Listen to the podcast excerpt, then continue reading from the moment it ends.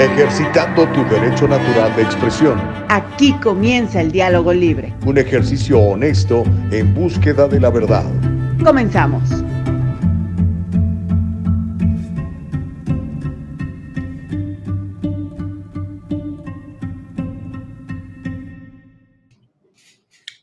Pues ya comenzamos un nuevo día. ¿Cómo te va? Qué gusto saludarte. Déjame compartir el diálogo libre en mi propia página de Facebook y ya, ¡turun! Ya lo estamos haciendo. ¿Cómo te va? Muy buenos días, te de Dios. Bendito sea mi Padre que nos regala un nuevo día. Ya es, ya es martes, ¿verdad? Martes 20 de diciembre del año 2022. Este año que está dando sus últimas bocanadas. Vamos a terminarlo fuerte. Vamos a cerrar como esos buenos sprinters, como esos buenos corredores que se llevan la medalla de oro o el campeonato mundial en los 100 metros planos. ¿Ha visto cómo cierran? Cierran con todo. Bueno, pues le invito a que haga exactamente eso. Así que cierre con todo, póngale todo el resto. Vamos a terminar el año 2022 de una gran manera porque de esa manera vamos a poder arrancar el 2023 también, mire, aquí en el primerísimo nivel. Así que esa llamada que le tiene que hacer a esa persona, hágala. ¿ah? Hágala, no deje que pase. Es una gran temporada para enmendar puentes, para eh, cerrar ciclos, para aprovechar que la gente tiende, no toda, pero una buena parte tiende a estar un poquito más sensible al Espíritu Santo, a las cosas positivas de Dios, que todas son positivas, ¿verdad? Pero a veces no las vemos. Entonces, pues hágalo, llame, mande ese correo, escribe esa carta, toque esa puerta, cierre con todo y si tiene usted negocio igual, la, llamada, el correo electrónico, el contacto. Oye, aquí estoy, qué bueno, ¿cómo te fue? ¿En qué te puedo servir? ¿Qué más te hace falta? Sea útil con todas las habilidades que Dios le ha dado, póngalas al servicio de los demás. Pues bueno, me da mucho gusto poder saludar en la mañana del día de hoy. Ya sabe, como de costumbre, le damos gracias a mi creador porque nos permite la vida, nos permite estar aquí con ustedes platicando, nos permite una plataforma como él, el diálogo libre, que creo que por lo menos para mí ha sido una gran bendición porque me ha permitido estar en contacto directo, algo que, que, la verdad yo no hacía antes, ¿no? O sea, estamos en contacto directo a través de televisión, a través de radio, pero o a veces en, en cosas que hacía personales desde mi plataforma de Facebook o mi canal de YouTube, que por cierto lo tengo bien abandonado, pero nunca un ejercicio como este. A mí me ha servido mucho, así que ha sido de bendición para mí y espero que también lo haya sido y lo siga siendo eh, por mucho tiempo de bendición para usted. Esa es nuestra idea aquí en El Diálogo Libre, mantener un canal, de, un canal de comunicación abierto en donde tratemos los temas de interés que lamentablemente no se tratan en otras plataformas porque pues ellos están ocupados con otras cosas, están en otras agendas, tienen otro, digamos, otros puntos de vista y otras necesidades, ¿no? Yo aquí, junto con mi productora maravillosa Nicole Castillo, lo que tratamos de hacer es de servirle y vamos a seguirlo intentando, ¿ok? Así que que nadie nos detenga, démosle gracias a nuestro Señor. Thank you, Jesus, para aquellos que hablan inglés. Y bueno, vamos a darle gloria a su nombre a través de nuestro buen comportamiento, de nuestro buen servicio, de las cosas positivas y buenas que eh, somos capaces de hacer, porque recuerde que somos imagen y semejanza de Dios. Así que como dice un versículo por ahí de la Biblia, todo lo podemos en Él porque Él, Él es quien nos fortalece. Así que gracias de veras por estar con nosotros en la mañana del día de hoy. Gracias Nicole Castillo, nuestra productora. Mándele un saludo, deseele, cosas bonitas en esta Navidad. creo que va a haber tamales, mi querida Nicole, y ya dije, ya sabes que dije que me voy a mochar contigo, así que de lo que me toque, la mitad es para ti, ¿ok? Ya estamos, ya, ya dijimos.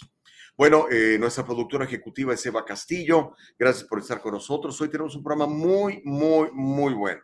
Muy bueno, muy interesante. Mire, vamos a comenzar platicando un poco de la Navidad. Eh, vamos a hablar sobre el significado de la Navidad, lo que para muchos es la Navidad.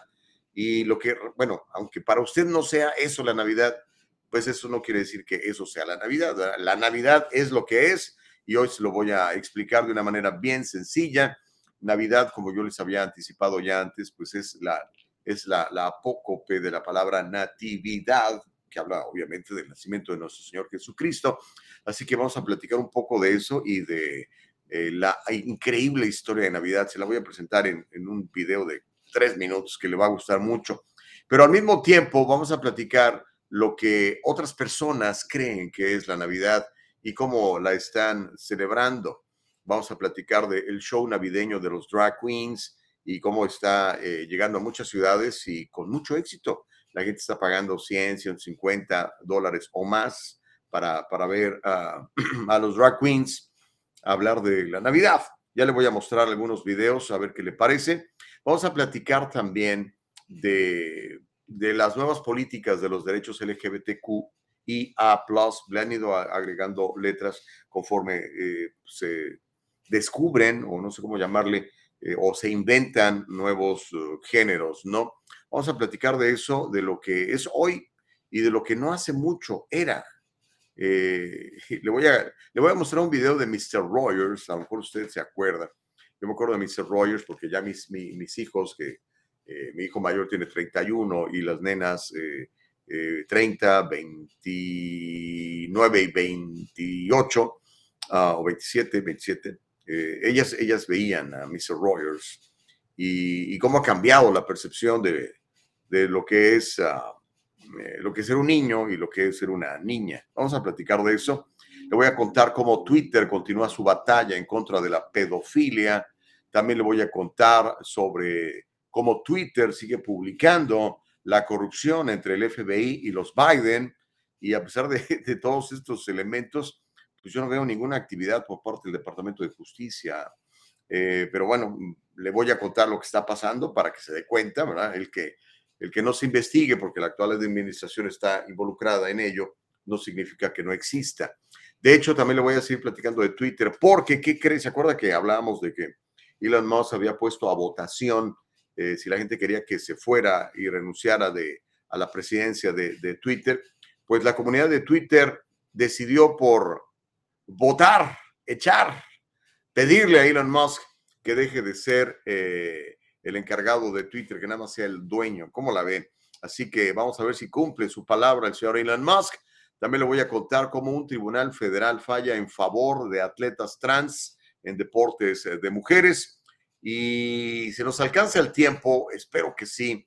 Eh, le voy a contar una historia de, que, es de carácter internacional, pero, pero que pinta de cuerpo entero estos regímenes totalitarios, ¿no? Que pueden ser ateos o pueden ser fundamentalistas religiosos, como el caso de Irán, en donde han condenado a la horca a un futbolista por apoyar la emancipación de las mujeres. A la horca, ¿eh? Ya ve que aquí este, los inyectan, ¿no? Y, les ponen, pues tratan de ser muy, muy amables con, con, los criminales, ¿no? Con los asesinos, pedófilos, violadores y todo esto. Eh, eh, no, en Irán es pena de muerte a la horca, sale más barato. Lo cuelgan a uno y adiós, Nicanor. Le voy a contar cómo lo van a matar este muchacho. Y también, si nos da el tiempo, ah, encontré una historia muy interesante sobre un, un senador federal de, los Estados Unidos, que está proponiéndole a los jóvenes que abandonen la pornografía y que tengan citas reales con mujeres reales. Básicamente le habló a los hombres. Y este, yo creo que sería muy interesante hacer un, un, programa. Vamos a hablar con la, con la psicóloga con la que hablamos el otro día, Nicole, para que nos hable de, del daño que causa la pornografía en las mentes de las personas, particularmente los hombres, creo que somos los que más nos metemos en este rollo. Así que va a ser interesante el programa del día de hoy. Le invito a que nos comparta, a que nos vea. Ya sabe, nuestra página de internet es www.eldialogolibre.com. Estamos en Facebook, estamos en YouTube. En Facebook, síganos, denos un like, compártanos como lo que yo estoy haciendo ahora mismo, como le mostré en, mi página de, Facebook. Eh, aquí lo estamos este, pues, mostrando, compartiendo, para que eh, todo el mundo vea que pues, la calidad de la malcocha está buena, ¿no? Entonces, uh, hágalo, mire, aquí estoy yo, aquí estoy yo.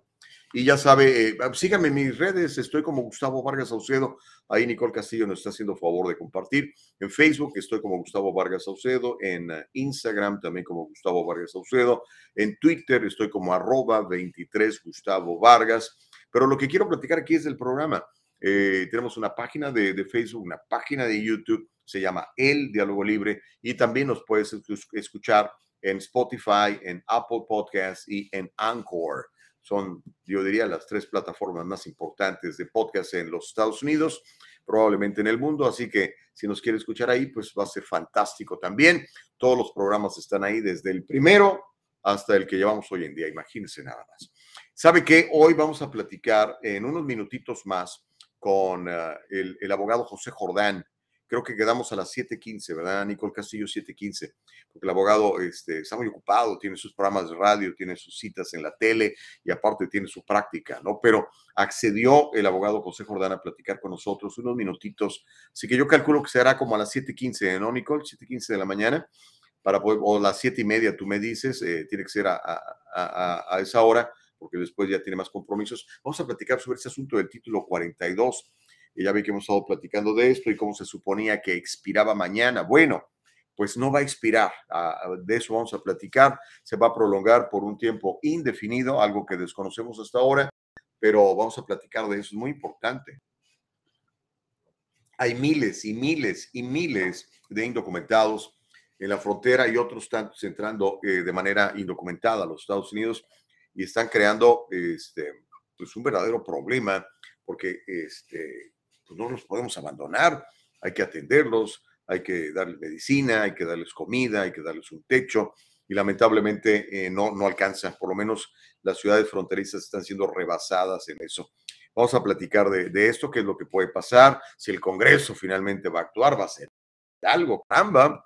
Eh, bueno, vamos a ver, ¿ok? Si a las 7:15, ¿verdad?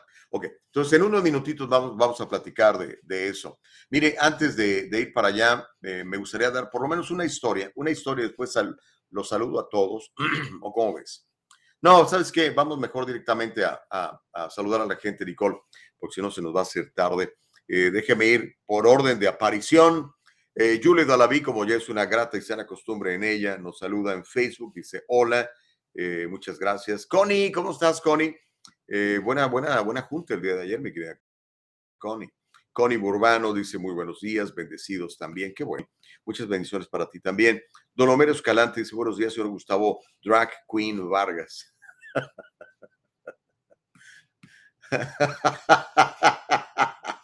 Ay, Homerito, Homerito, Homerito. Ok. ¿Cómo me vería yo vestido de drag queen? Y este, yendo a contarle cuentos a, a los niños. Ah, no, eh, yo creo que no. Pero eh, gracias por el comentario, como de costumbre, muy amable, Homero, quien dice, espero que hoy en día se enfoque en lo que todos están hablando, los ataques terroristas del 6 de enero, perpetrados, orquestados, financiados por el trumpismo y Trump, un enemigo jurado de este país. ¿En serio? Y que desglose adecuadamente las recomendaciones del Congreso, que es la ley bajo la Constitución.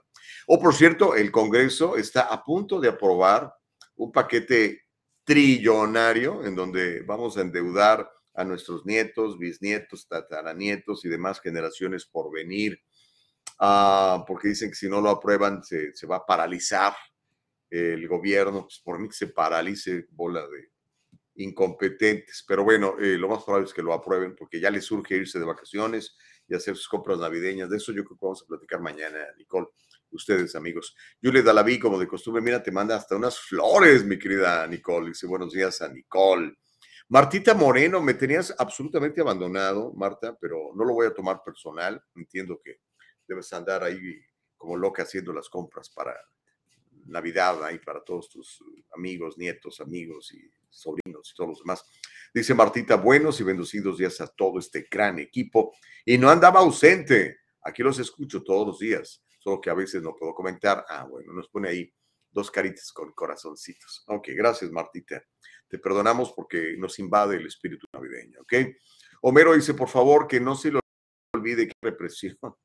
Nunca aquí hay represión, hay represión en un montón de países del mundo comenzando por Cuba, por ejemplo, a pesar de que la alcaldesa de Los Ángeles es fanática de Cuba eh, y, de Fidel Castro, pero bueno, cada quien, ¿verdad? Ustedes la, ustedes la quisieron y la votaron.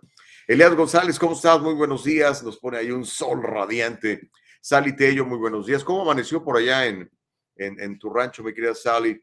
Eh, si acá, imagínense, si acá en la ciudad tenemos frío, Digo que los californianos somos bien friolentos, ¿no? Quiere frío, váyase a Dakota del Norte. Quiere frío, váyase a Nueva York, a Boston. Ay, Dios mío, ahí, a Rhode Island, a Maine. Pero bueno, saludos, Sally. Martita Moreno dice saludos, Nicole, Eva y Gustavo, el mejor equipo. Yeah. Ok, órale pues. Te lo voy a creer, Martita. Ana Bella, muy buenos días. Dice, cada día el programa se pone mejor. Híjole, qué bonito que nos dices eso, Ana Bella. Le echamos muchas ganas, creo. Dios los bendiga a todos, dice Ana Bella Carreño. Gracias, Ana Bella. Eres bella y eres Ana. Miriam Lilia Valenzuela, ¿cómo estás? Dice, buenos días, señor Gustavo. Muy buenos días para ti también, amiga. Que Dios te bendiga muchísimo. Elba Payán dice, good morning, Gus. Bendecido martes para ti, para mí, para todos. Amén. Eso es, eso me gusta. ¿ok? Bendecir es desearle el bien a la gente. Así que sigamos deseándole el bien a todo el mundo, incluso a nuestros enemigos, dice la palabra de Dios. Así que hagamos, hagámoslo. Juliet David dice, buenos días, buenos días, Juliet, ¿cómo estás?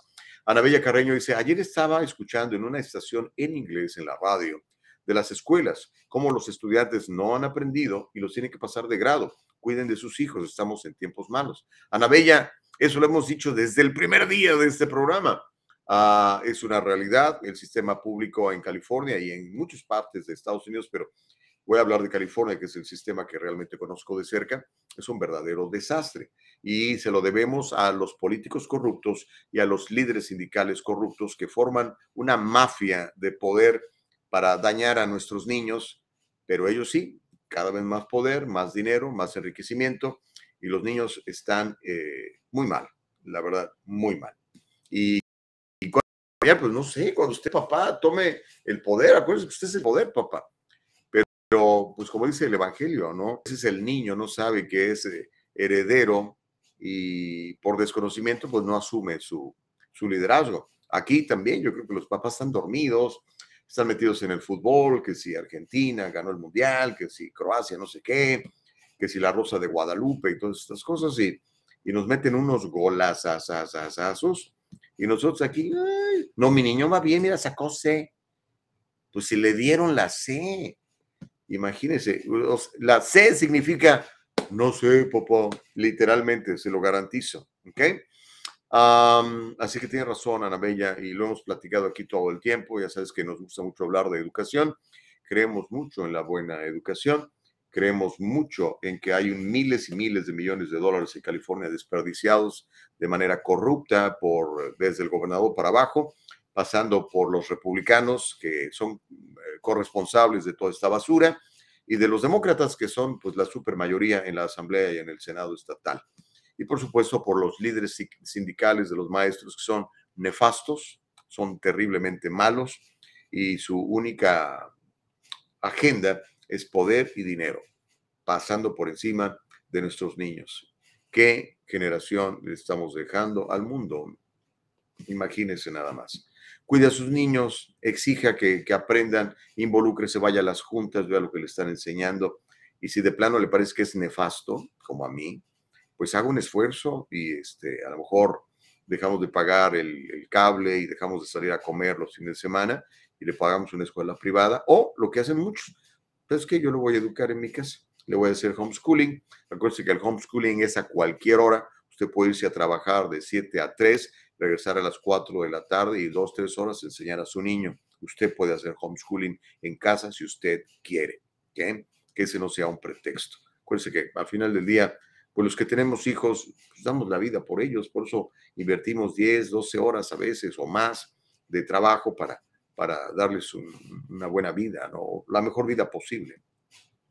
Silvia Morales dice, gracias a Dios por un nuevo día. Iniciamos nuestra, ¿qué dice? Inclinamos nuestra cabeza a Dios. Él, no, él, ¿qué dice? Él nos corona con muchas bendiciones. Un abrazo fuerte para todos los del día. Feliz día. Silvia Morales, bendiciones y por supuesto que yes en inglés.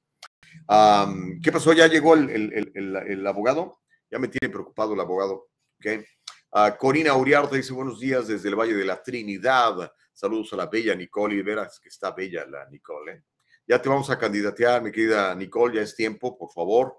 Este, quiero sobrinos, así que hay que darse prisa. ¿ok? ¿okay? Nada de que voy a tener perro toda la vida. ¿Ok, Nicole? No se vale. No, hombre, hagan lo que quieran, pero ¿a poco no es bonito cuando nuestros hijos nos dan nietos? Digo, yo sigo esperando los míos, pero veo a los otros abuelos y ay, andan como locos presumiéndome a sus nietos, ¿no? Carlos Nieto dice muy buenos días al diálogo libre, todos sus miembros. Corina Ullarte dice, no, eh, eh, no qué, mija, no qué. Salitello dice 39 grados esta mañana, saludos desde San Jacinto Valley a todos. 39 grados, ya se siente frío, ya se siente frío. Elsa Navarrete dice muy buenos días, saludos a todos y bendiciones. Ok, mi querida Nicole, este, pues ya nos lamentamos 20 minutos. Eh, vamos a darle, ¿ok? Vamos a darle mientras llegue el abogado Jordán. Vamos a hablar del significado de la Navidad, ¿ok? Vamos a entrarle con todo porque se lo prometí, se lo dije, lo voy a hacer. La Navidad es una festividad religiosa en la que los cristianos, o sea, los que creemos en Cristo, pueden ser pentecostales, católicos, eh, los que creemos en Cristo, conmemoramos cada 25 de diciembre el nacimiento de Jesucristo. La palabra como tal procede del latín nativitas, que significa nacimiento. Este término también se utiliza para referirse a la época navideña, periodo en el que algunos países abarca desde el Adviento, que es un periodo de cuatro semanas que precede a la Navidad, hasta el Día de Reyes.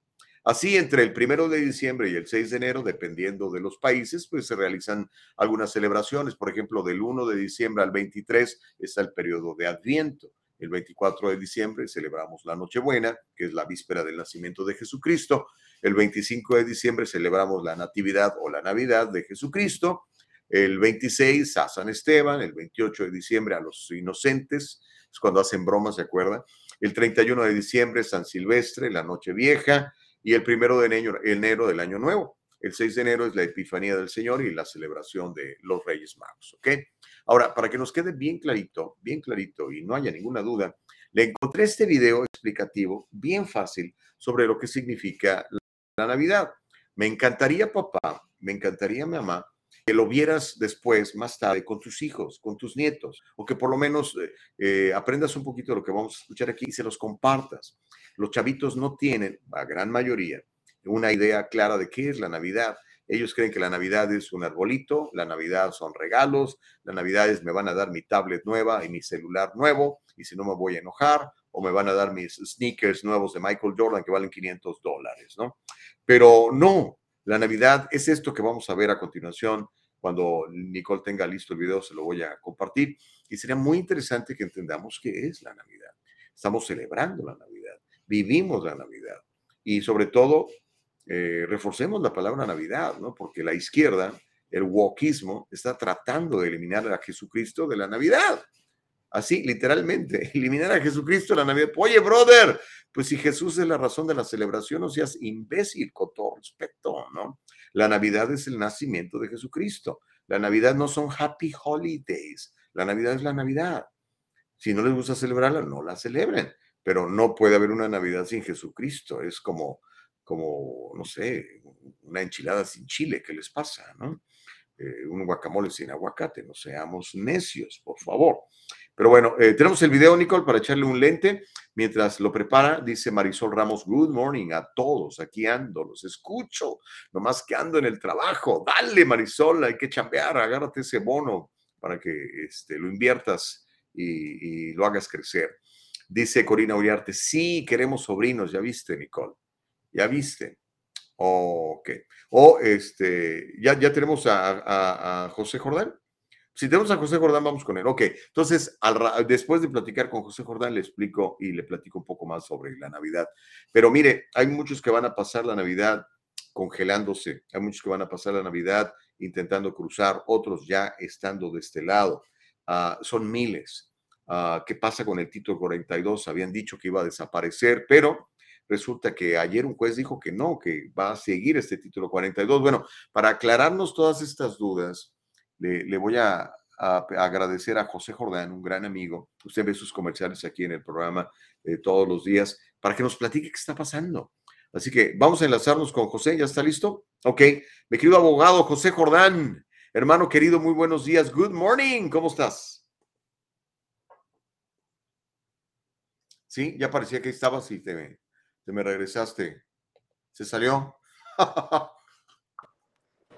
ahí está, ahí está. Pues, ahí está. Buenos días, Gustavo. Ah, comencemos con, tuve un accidente un poquito, eh, entonces tengo una curita acá, pero es, y hablar de título 42, que obviamente uh, ayer noche, mejor dicho, uh, salió una decisión de la Corte Suprema diciendo, no, no, no, no, todavía no se va a dejarlo en lugar mientras que averiguamos si el presidente tiene derecho de seguir usando. O sea, eso está, está suspendido, entonces va a seguir todo como estaba. Pero ¿por cuánto tiempo, José Jordán? Eh, nos confundimos mucho. Bueno, sí, eh, recuerden que el presidente puede seguir usando ese título 42 para expulsar personas en la frontera. ¿Sabe? federal, una corte federal dijo que no, no lo puede usar, tiene que parar de usarlo inmediatamente. El presidente Biden entonces fue a la corte de circuito eh, de DC y le dijo, por favor, mira, que aquí está mi apelación y por favor déjame seguir usando mientras que averiguamos si yo lo puedo usar legalmente o no.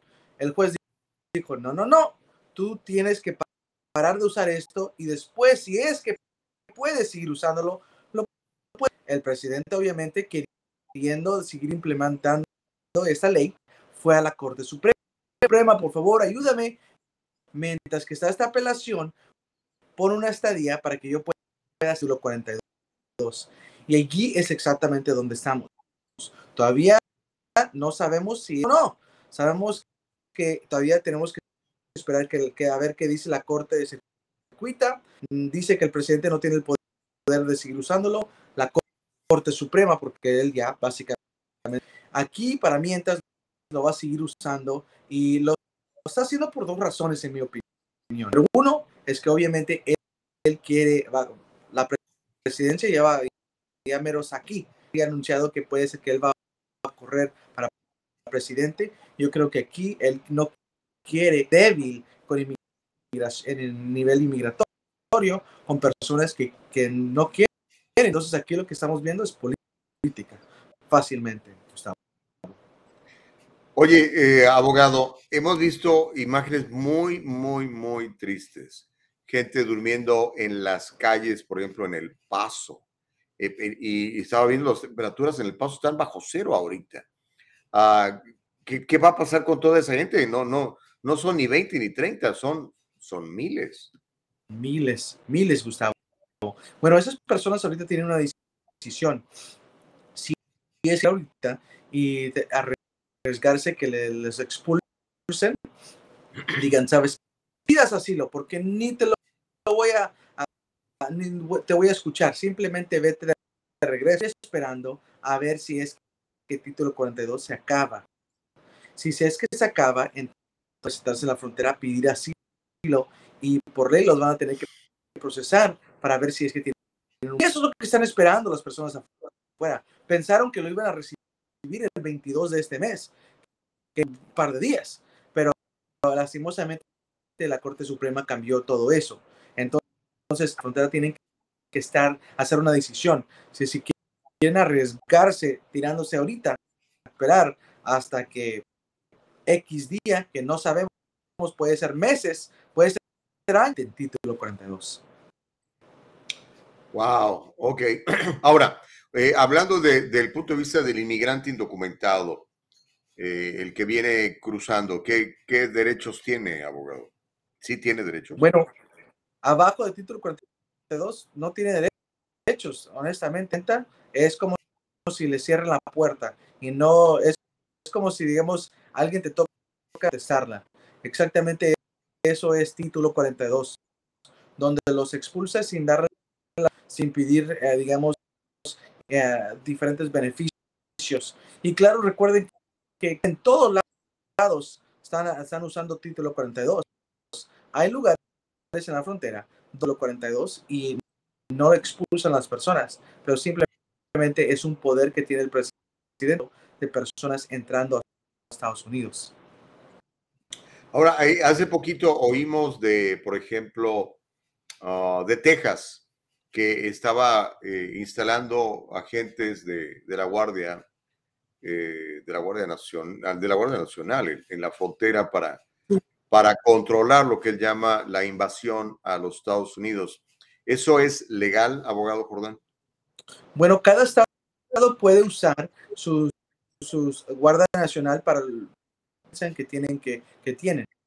Si digamos a un día una, un estado dice, entonces yo quiero llamar a la Guardia Nacional para ayudar a, prevenir esa droga, uh, técnicamente con que, ellos, uh, el Estado crea que hay una crisis. Los pues, están diciendo que la crisis es fronteriza. Técnicamente... Se nos, cayó el abogado, a ver si lo, lo logramos reconectar. Ha platicado precisamente de esta Uh, ahí está, adelante, abogado. Me decías, me quedé en técnicamente. Técnicamente, eh, eh, el, la Guardia Nacional no tiene poder o, o derecho de la ley eh, en la tierra federal, que estamos hablando la tierra entre, pero sí tiene derecho de quedarse al lado de Texas y para prevenir esa cualquier crisis que ellos piensan que es crisis. Pero aquí, mm, yo no sé cuánto de verdad está ayudando, porque, todavía no ha salido la que no hay suficiente guardia nacional para de verdad prevenir personas entrar a Estados Unidos. Ahora, abogado, ¿qué es lo que no debe de hacer? Se nos fue otra vez el abogado, ¿verdad? Sí, ok. Eh, estamos teniendo problemas con, la comunicación con el abogado. A ver si aquí está. Abogado, ¿qué, ¿qué, es lo que no debe de hacer un inmigrante que está cruzando indocumentadamente ahorita? ¿Qué es lo que no, que le dices tú, por favor, esto no lo hagas porque vas a dañar tu posibilidad de quedarte en los Estados Unidos? Claro que sí. Número uno, documentos falsos. Si usan documentos falsos, no nomás le van a dar un castigo por fraude, le pueden dar un castigo de 5, 10 o 20 años por cometer fraude. No digan que son ciudadanos de Estados Unidos. Ser, hacerse pasar como ciudadanos de Estados Unidos, aunque sea suficiente para darle un castigo por vida, que no van a poder hacerse residentes en el futuro. No traten de ayudar a otras personas a entrar a Estados Unidos. Si es que cuando le ponen el reporte que usted entró con un amigo bueno, ahora usted tiene uh, de tráfico humano, alien smuggling en inglés, y no van a poder arreglar, no importa si es que sale del país por 10 años. Y claro, número cuatro, no alegue, si alega con los oficiales, cualquier oficial tiene el poder de darle un castigo de 5, 10 o 20, que de verdad son súper difícil para limpiar. Entonces, por favor, sean súper gente, no aleguen con los oficiales, porque los oficiales tienen mucho poder, especialmente. Gustavo. Ok. Gracias, abogado. Uh, yo sé que ya te tienes que ir, tienes tu programa de, radio. Uh, una, última, una última pregunta, abogado. Eh, con el, el, tráfico humano, el tráfico de drogas, a veces la gente sin querer obviamente unos malandros que lo hacen a propósito, pero otra gente sin querer son utilizados para, para transportar cosas que ni cuenta se han dado. ¿Qué les recomiendas cuando les piden que traigan a gente o traigan paquetitos? Lo hagan, porque al final del día, ah, digamos, 20 años en el futuro, ustedes le van a tener que llorar a sus hijos diciéndole que eh, ustedes no pueden arreglar hace 20 años. Entonces, si tienen eso en su mente, van a entender uh, que de delito es traficar personas o traficar drogas, porque es, mira las posibilidades que usted puede, uh, digamos, obtener un beneficio migratorio en el futuro. La nación piensa que sus hijos en el futuro han beneficiado por dinero usado porque usted es el padre usted es la madre, entonces ellos también pueden ser descalificación discriminatorio en el futuro. Entonces, por favor, tengan cuidado, no lo, hagan. Uh, yo sé que a veces tenemos que hacer cosas que, que no, no, queremos hacer, pero eso es algo que le va a afectar eh, a ustedes por el resto de su vida. Abogado José Jordán, llámele cuando lo necesite, 626 594-5321, ahí está en la pantalla. Abogado, estás en Radio Fórmula, estás en KTNQ, estás por todos lados. A ver, háblanos de los programas. Claro. Ah, ahorita a las 8 de la mañana del, lunes y viernes tengo un programa Radio Fórmula 950 AM Tijuana, ah, donde hablamos de diferentes tipos de abogados. Y tenemos un programa similar también en KTNQ 1020, entre igual de lunes a viernes. Entonces, de lunes a viernes estoy chambeando, Gustavo. Muy chambeador, abogado Jordán. Oye, eh, hace mucho que no te veo, pero quiero aprovechar para mandarte un abrazo, eh, desearte que tú y tu familia pasen una muy feliz Navidad. Tu bebé ha de estar enorme ya. Muchas bendiciones y gracias por darnos este rato aquí a El Diálogo Libre, José. Gracias, Gustavo, y feliz Navidad, feliz Navidad, Gustavo. A comer tamales y son chapines mejor, ¿no? Adiós. Ok, era el abogado José Jordán. Bueno, se lo prometí, llegó, este, gracias a Dios pudimos platicar con él. Espero que haya sacado buen conocimiento de lo que, acabamos, lo que acabamos de hablar con el abogado José Jordán. Eh, ahorita voy a leer sus comentarios. Este, cuando quiero un buen abogado, de veras es muy buen abogado José Jordán porque además es, es experto en ley criminal. Ya sabe que muchas veces ah, se violan leyes criminales eh, que afectan su estatus migratorio. Bueno, él es, él es muy bueno para las dos cosas. Así que bueno, ahí tiene el número, la información y pues escúchelo, ¿no? Buen amigo, el abogado José Gordán. Hemos visto su crecimiento, su desarrollo y, y es, es una buena persona además.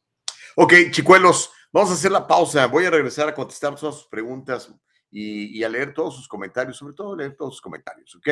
Y cuando regresemos le vamos a, platicar sobre el verdadero significado de la Navidad y, y, cómo otra gente lo celebra de otra manera muy distinta. Le vamos a dar las dos propuestas. Volvemos, no le cambies el diálogo libre.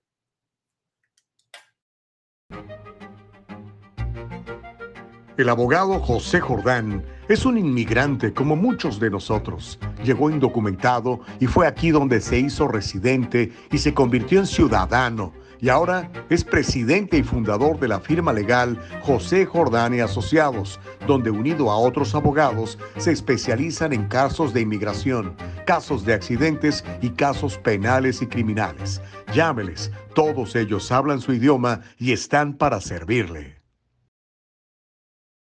No viva con el temor a una auditoría sorpresiva del IRS. En el Triunfo Corporation le ofrecemos apoyo fiscal adaptado a sus necesidades. La temporada de impuestos no tiene por qué ser tan estresante si trabaja con nuestro equipo de profesionales.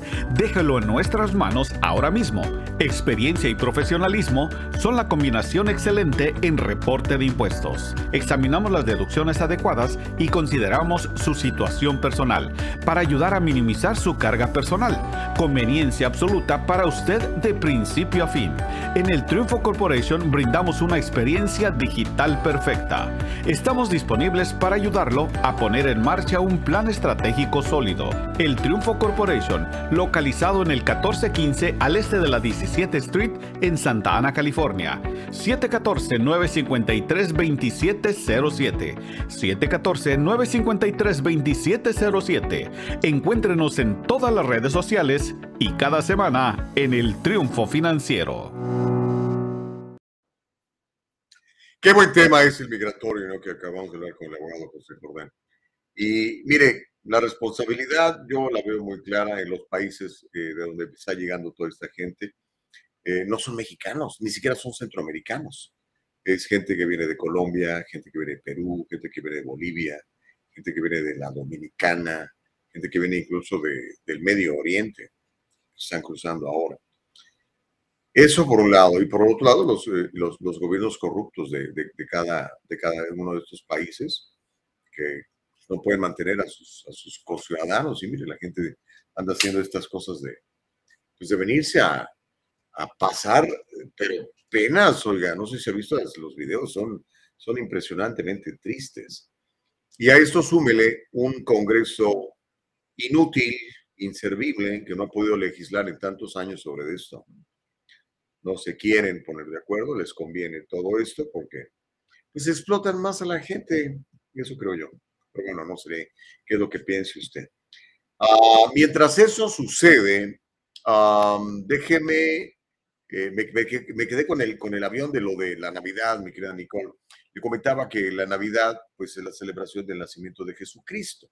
Y eh, aquí le tenemos ya el video donde nos explican en unos cuantos minutitos el verdadero significado de la Navidad y cómo ha ido eh, evolucionando hasta lo que conocemos hoy en día. Y después de ver eso, le voy a platicar de cómo en otros lados otro tipo de personas celebra de una manera distinta la natividad de Jesucristo. ¿Tenemos listo el, el, video, Nico? ¿O quieres que lea unos mensajitos antes? Tú me dices. Ok, bueno.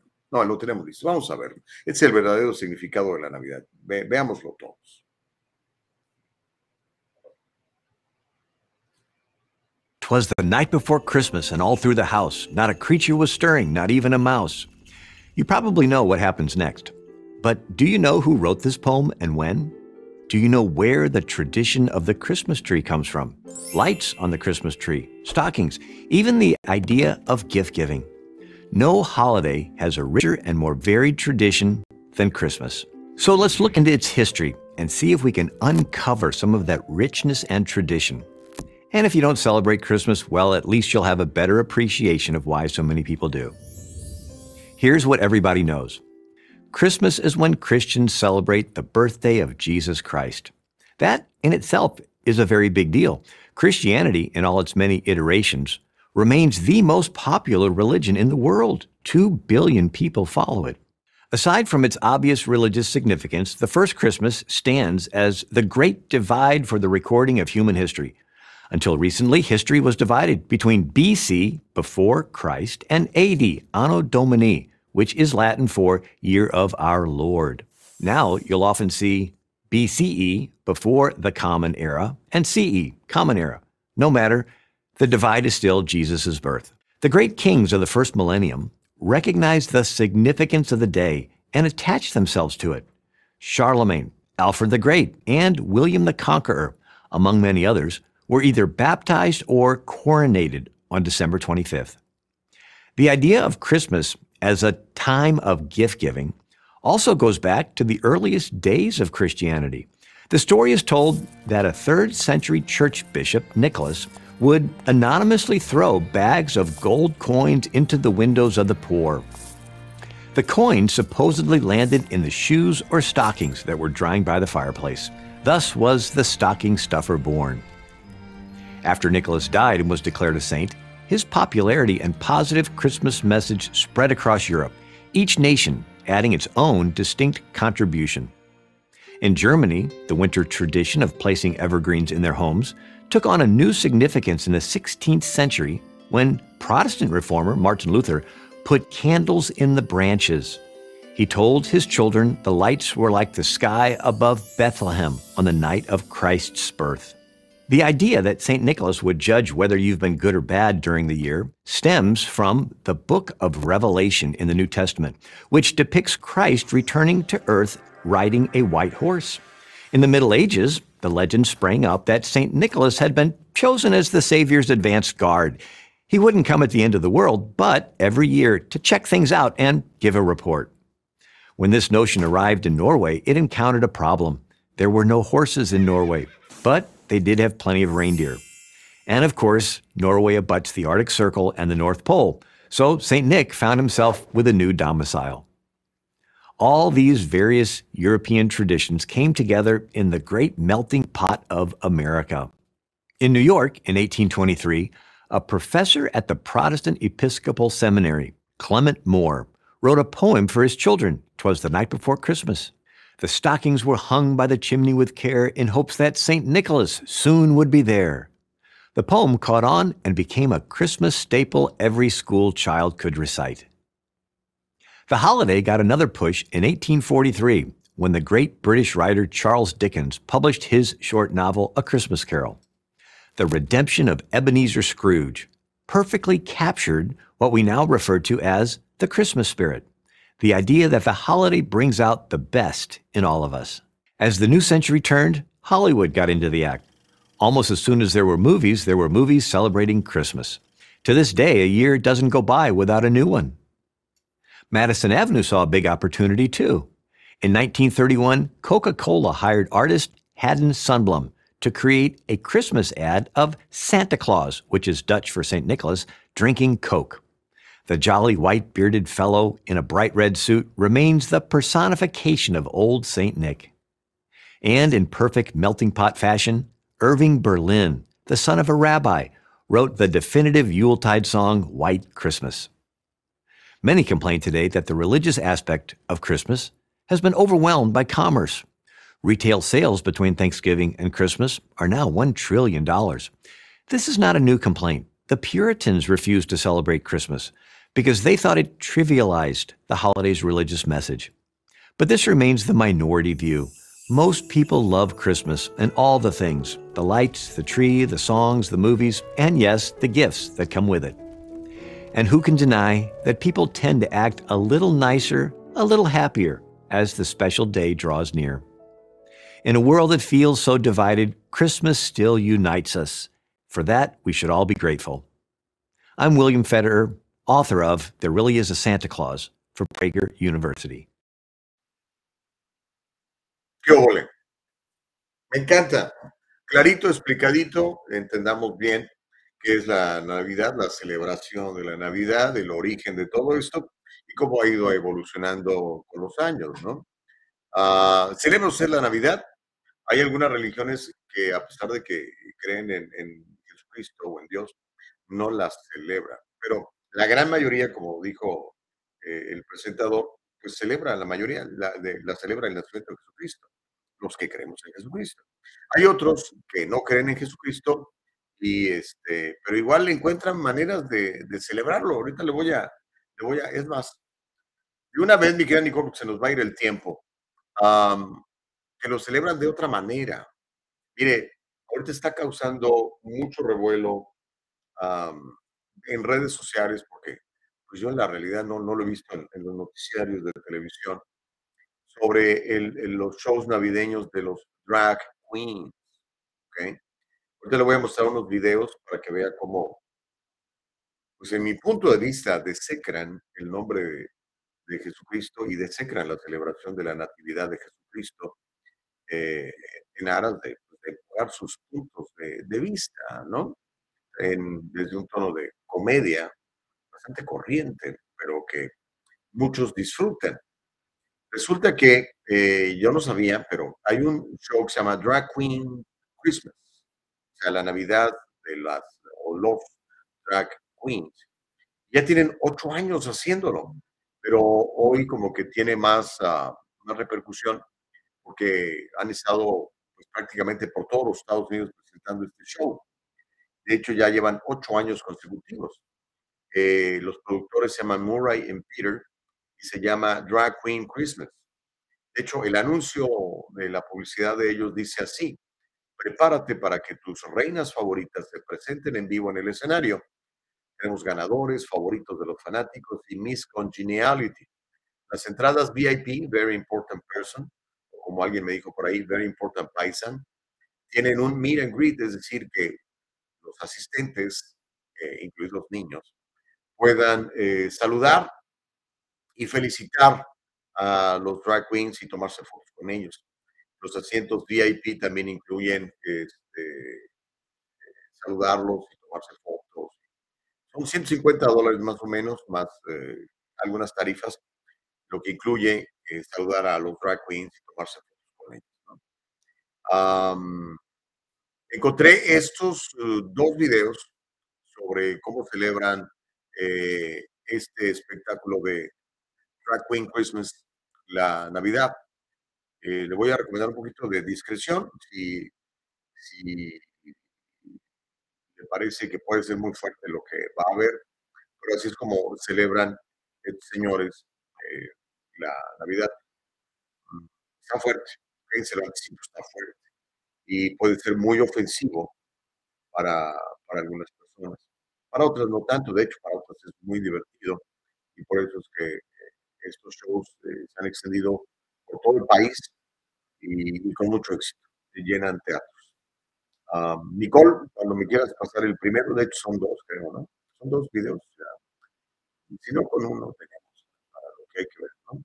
Pero este, vamos a, vamos a verlo. Sí, vamos a ver.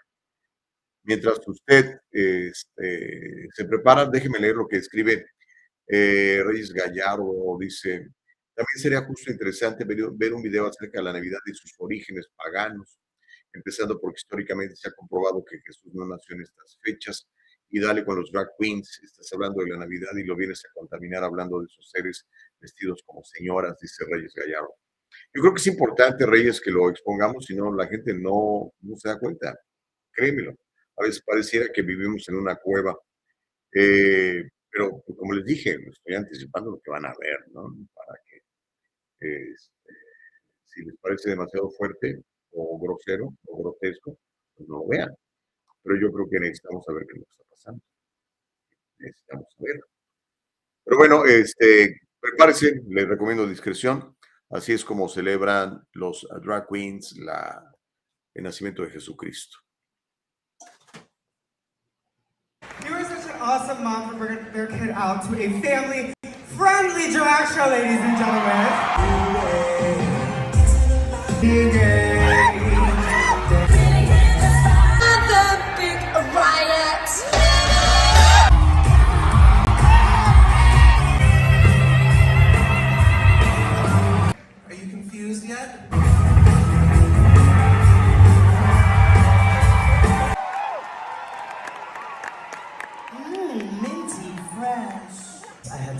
Had sex my father's boss in my father's office. What's your favorite part? Well, I slept with my stepfather's co-worker in our RV over Thanksgiving.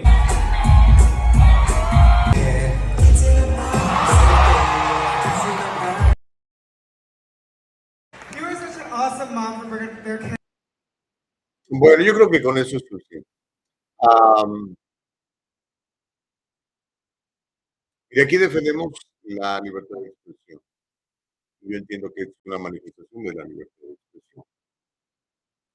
Am, tenemos la opción de pues, no verlo, de no, de no apoyarlo, de no pagar esos eh, 150 dólares por, por- por ver esta- este asunto. Eh, en mi punto de vista, usted sabe, yo soy un hijo de Dios, creo en Jesucristo, eh, leo la Biblia y creo en ella. Yo creo que es, este es un asunto enorme para los que creemos en Jesucristo. Y a pesar de que el 25 de diciembre Jesucristo no haya nacido, pues a alguien se le ocurrió eh, hacer la- esa fecha y pues lo celebramos. Y, y esta manifestación grotesca, eh, eh, yo creo que no, no, este, no tiene nada que ver con, con Jesucristo. Hecho, yo creo que esta gente cree en Jesucristo. Pero bueno, eh, como le digo, estamos en los Estados Unidos donde hay libertad de expresión. Yo defiendo la libertad de expresión. Pues tengo que defender el derecho de estas personas a manifestarse de esa manera, aunque no me guste. ¿ok? Ese es el free speech. Ahora, usted puede decidir apoyarlos, vale 150 dólares el boleto. Puede decidir, como había unos papás ahí llevando a sus niños a, a ver ese tipo de, de, de. No sé si escuchó las palabras que dijeron ahí o si entendió, pero los chistes eran, eran absolutamente, absolutamente, eh, pues, ¿cómo llamamos? Pornográficos, de muy mal gusto, ¿no? Y sobre todo, pues con una audiencia de niños, ¿no? Ah, pero bueno, ahí está. ¿Qué le parece? Ahora, eh, yo tengo una pregunta para, para los drag queens. No, no, no para los drag queens en general, para esta producción de, de drag queens. ¿Por qué eh, no hacen algo similar, por ejemplo, con, con el Ramadán, con el Corán, con Mohammed? ¿Por qué siempre tiene que ser en contra de Jesucristo y la tradición cristiana? ¿Tienen miedo de que los musulmanes les pongan una bomba? Porque así es como reaccionan los fundamentalistas musulmanes, ¿no? Ellos no toleran que usted mm, se burle de sus festividades y pues en parte tiene razón, pero otra vez vuelvo, ¿no? eh, la primera enmienda de la Constitución de los Estados Unidos nos da nuestro derecho a expresar nuestros puntos de vista. Ellos tienen esos puntos de vista y los expresan de esa manera. Y hay gente que, que cree en ellos, porque si no, estos shows no se llevarían a cabo, ¿no? Tienen mucho éxito. Vio usted ahí la audiencia enloquecida, celebrando, riéndose y pagando 150 dólares por verlo. Pero de veras les preguntaría, oye, y este, pues ya, ¿no? Eh, denos un break a los que creemos en Jesucristo y en la Natividad y en el nacimiento de Jesús. ¿Por qué no hagan un show? Ahora búrlense de los musulmanes, por, por poner un ejemplo, ¿no? No lo van a hacer, por supuesto. Pero en fin, déjeme, híjole, déjeme leer sus mensajes, ¿ok? Homero Escalante dice, me hubiese incomodado si hubiesen presentado el nacimiento de forma diferente, pero lo único que están haciendo estas personas es recrear una fiesta colorida a su gusto, pero veo más maldad en la intención mezquina y diabólica de dispuestos cristianos señalando la paja en el ojo ajeno y no viendo la viga en el propio, dice Homero. Es tu, es tu, es tu, ¿cómo dice en inglés? Your prerogative, es tu derecho, compadre. Noé Contreras dice, bueno, también hay pornografía navideña heterosexual. Creo que esto depende mucho del momento y el lugar, Noé Contreras dice. Sí, sí, también me imagino que, que lo habrá, ¿no? Reyes Gallardo dice, acuérdate que para todo hay gente. Imagínate que muchos adoran a la Santa Muerte, entonces esto es igualmente diabólico, dice Reyes Gallardo. Julio Castillo dice, qué asco de video. Lo peor es que exponen a niños a ver todo eso. Sí, Julio. Eh, el asunto, Julio, es que los niños no llegan solos, los niños los llevan sus papás y pagan el, boleto. Eh, hay papás que quieren crear a, sus hijos en, este medio ambiente. Reyes Gallardo dice, bueno, ya lo había yo leído. Elsa Navarrete dice, buenos días, Homero ya estaba extrañando sus comentarios venenosos. Bendiciones. Ah, dice Elsa Navarrete, ja, ja, ja, mucha gente se pelea todo el tiempo y los borrachos se emborrachan todos los días, no solo en Navidad, dice Elsa Navarrete. Dice Alex Vidal Martínez, buenos días, celebrar la Navidad no es consumir alcohol y pelearse con algunos familiares y amigos. Eso es lo común en esta fecha. Sí, qué triste, ¿no? No sé si sea común, pero pasa, Alex. No debiera, no debiera ser así, ¿no? No debiera ser así. Pues al final del día, acuérdate, de la abundancia del corazón habla la boca, ¿no? ¿Dónde me quedé? Ya no sé. Oh, uh, Reyes Gallardo dice, ojalá y no lo veamos, pero la situación económica en Argentina está crítica y que esto da lugar a un éxito de más sudamericanos. Oh, estábamos hablando de, la inmigración indocumentada, ¿no? Pues sí, todo eso está pasando. Francisco Ramírez dice, una pregunta, ¿en qué les afecta que otros grupos celebren como quieran la Navidad? Digo, tanto que se peleó por la libertad y vienen unos hipócritas a tratar de quitar o criticar la forma de vivir dice Francisco Ramírez. No, como les digo, yo, yo defiendo la libertad de expresión. Mi pregunta es, ¿cuándo hacen un show para burlarse del Ramadán, eh, o burlarse del Corán, o burlarse de, de Mahoma? Me gustaría verlo. Feli Fuentes dice, bueno, todo eso es lo que provoca la primera enmienda locos haciendo shows, gente hablando endejadas en la radio, en la televisión, en todos los lugares, gente incitando violencia. Gracias, primera enmienda, dice Feli Fuentes. Fíjate que, eh, a ver si luego les consigo la, cita, es muy, muy, muy, muy buena de uno de los padres fundadores, pero voy a parafrasearla un poco. Uno de los padres fundadores que escribieron la, la Constitución de los Estados Unidos, que a mí me parece maravillosa, dice que la Constitución de los Estados Unidos está escrita y fue hecha para, para gente con, con valores morales. Ahí se las dejo de tarea. A Reyes Gallardo dice, ¿cobraron por ver eso? Eh, bueno, por eso estamos como estamos. Pues sí. Dice Norma García Romero, pobres enfermos solo demuestran, solo demuestran, debe ser yo creo, ¿no? Su baja autoestima, dice Norma García Romero. Ok. Bueno, eh, Sally Tello dice, tristemente creo que muy poca gente cristiana católica es realmente consciente del significado de las fiestas y por eso se burlan de nosotros. Otras religiones son más respetuosas. Ok. Híjole, yo sabía que esto iba a calentar el chocolate, pero pues hay gente que celebra la Navidad de, esa forma, ¿no? Ahora, eh, eh, vamos a terminar la, hora con, este, este tema. Y quiero que, vea este video, porque no hace mucho de esto. Y esto al respecto de las nuevas políticas con respecto a los derechos LGBTQIA, que han estado en las noticias recientemente y el impacto potencial podría ser de gran alcance, gran parte del cual afecta directamente a los jóvenes transgénero y los jóvenes que se dicen no binarios. Fíjese que de acuerdo a los Centros para el Control y la Prevención de Enfermedades, los CDC, casi un 2%, casi un 2% de los estudiantes de high school, de preparatoria, se identifica como transgénero. Y de ellos, el 27%, de ese 2%, el 27%, dice sentirse inseguro en la escuela el 35% dice haber sido intimidado en la escuela y el 35% dice haber intentado suicidio en el último año. Qué importante, qué triste. Por favor, ayuden a sus hijos. La atención de afirmación de género está respaldada por las principales organizaciones médicas, increíblemente. O sea, las organizaciones médicas que están aquí para cuidar de la salud de los seres humanos, están literalmente en el bolsillo de las farmacéuticas y organizaciones que antes tenían tanta reputación como la Academia Americana de Pediatría, la Sociedad Endocrina Pediátrica, la Asociación Americana de Psicología y la Asociación Médica Americana respaldan la castración química de sus niños y eventualmente la castración quirúrgica de sus niños. Los adolescentes que se identifican como transgénero o de género diverso tienen las más altas tasas de depresión, de ansiedad, de trastornos, de autolesiones y de suicidio.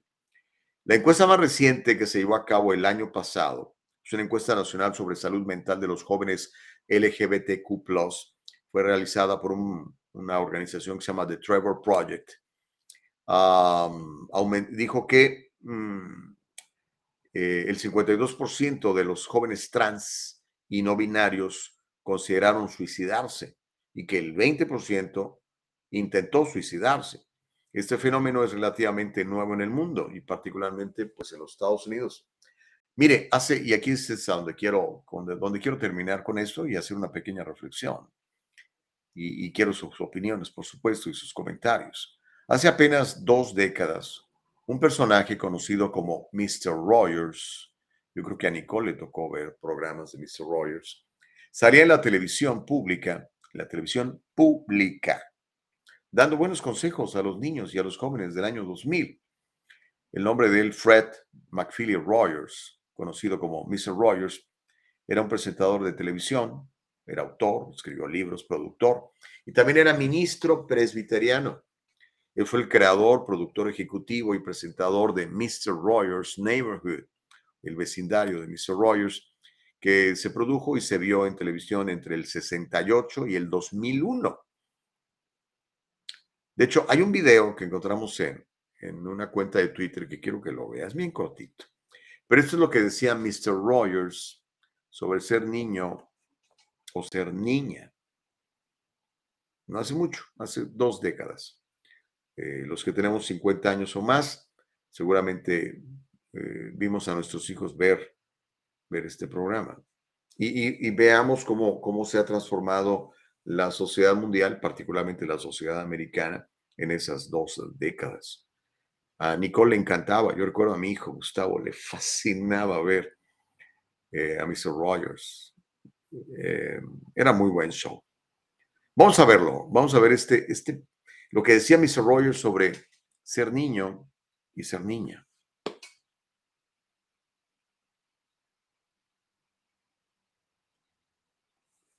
Vamos a ponerle audio también, ¿ok?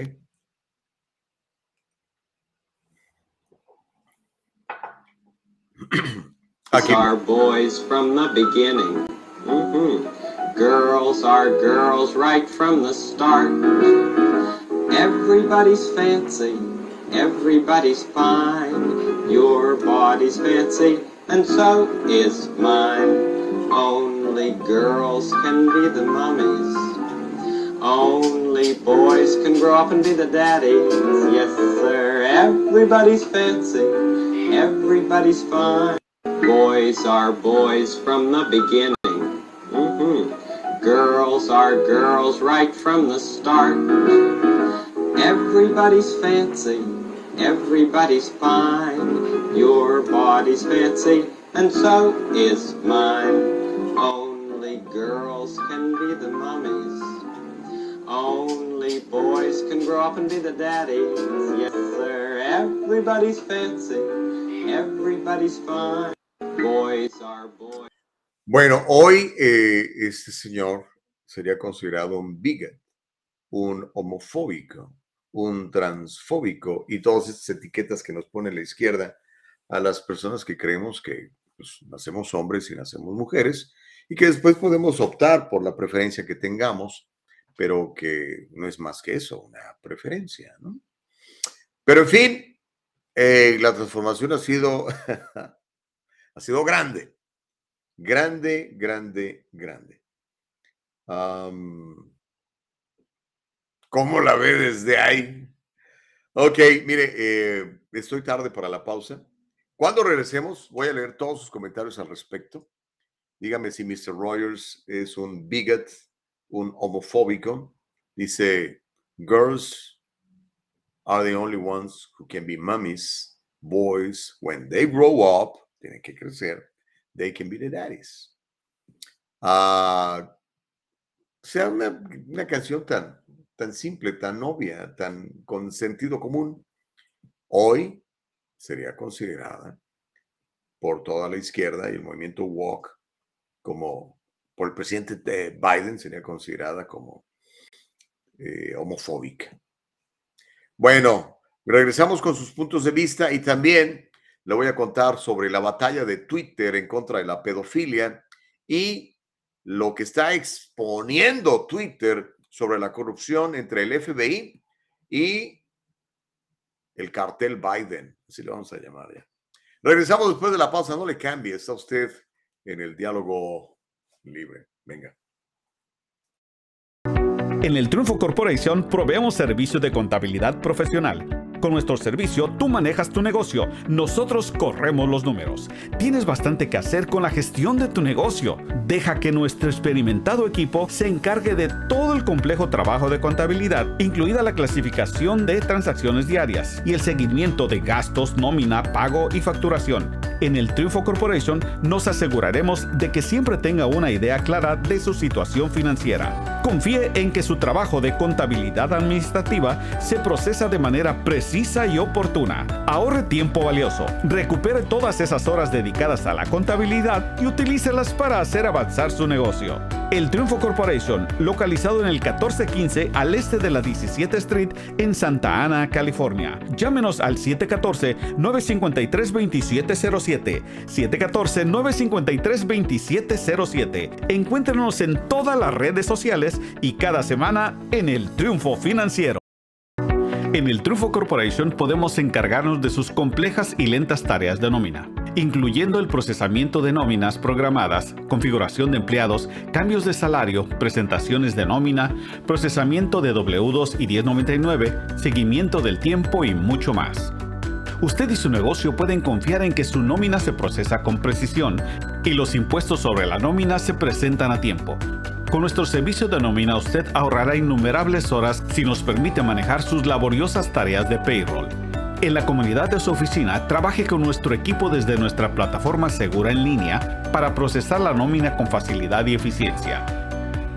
El Triunfo Corporation, localizado en el 1415 al este de la 17 Street en Santa Ana, California.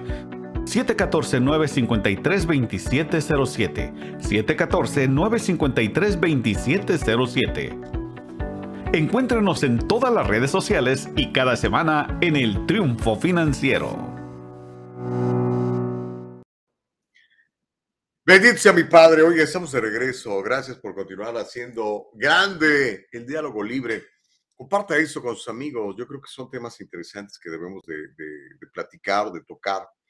Son temas que pues, no, mucha gente se anima a tratarlos, ¿no? Porque pues si se anima uno a tratarlos, eh, corre uno el riesgo de que lo califiquen de esto, del otro de aquello. Pero mire, hay un libro muy bueno que le recomiendo que lea si no lo ha leído. Y si lo ha leído, le recomiendo que lo aplique en su vida. Se llama Los Cuatro Acuerdos de don Miguel Ruiz. Dice que no hay que tomar nada personal. Nada personal. Así literalmente dice, no tome nada personal. ¿Ok?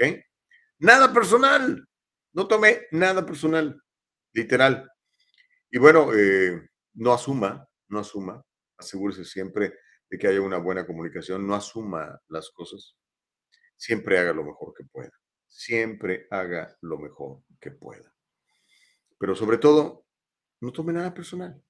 No tome nada personal. Si no, imagínese, si yo fuera lo que usted piensa, si usted fuera lo que su vecino piensa, pues le damos, le da poder uno a, a, la gente, ¿no? Sobre cada quien. Al único, el único que tiene poder sobre mí pues es mi padre. Y mi padre dice que soy su imagen y semejanza. Y dice que todo lo puedo en él, que él es el que me fortalece. Por eso es que podemos tener un programa que se llama El Diálogo Libre, en donde dialogamos libremente. Usted puede opinar lo que le dé su gana sobre mí, sobre el programa, sobre los temas de los cuales estamos hablando.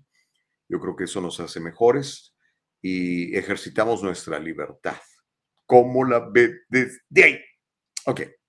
Bueno, eh, déjeme leer algún comentario. Homero dice, ni siquiera en vísperas de Navidad podemos dejar de meternos en la vida de los demás y claramente te hace falta acercarte a Dios. Estás vacío por dentro, dice Homero Escalante. Ok. Eh, ¿Es para mí eso, Homero? ¿O es para alguien en especial? Si es para mí, bueno, pues obviamente respeto tu opinión. Está completamente errada, pero pues la respeto. ¿no? Uh, Sally Tello, eh, bueno, ya lo había leído. Dice, tristemente creo que muy poca gente eh, cristiana y católica es realmente consciente del significado de las fiestas y por eso se burlan de nosotros. Otras religiones son más respetuosas. Pues sí, ¿no? Pero igual, eh, mi recomendación para ustedes, no tome nada personal, no tome nada personal. El problema es cuando lo tomamos personal, vienen los problemas, las disputas, los golpes y hasta los balazos a veces, oiga. Eh, yo creo que no, no es sano ni es bueno. ¿ok? No es sano ni es bueno. No tome nada personal. Nada, como dice la canción de, ¿quién era? Soda Stereo, ¿no? Mejor, mire, le voy a platicar otras cosas que están sucediendo.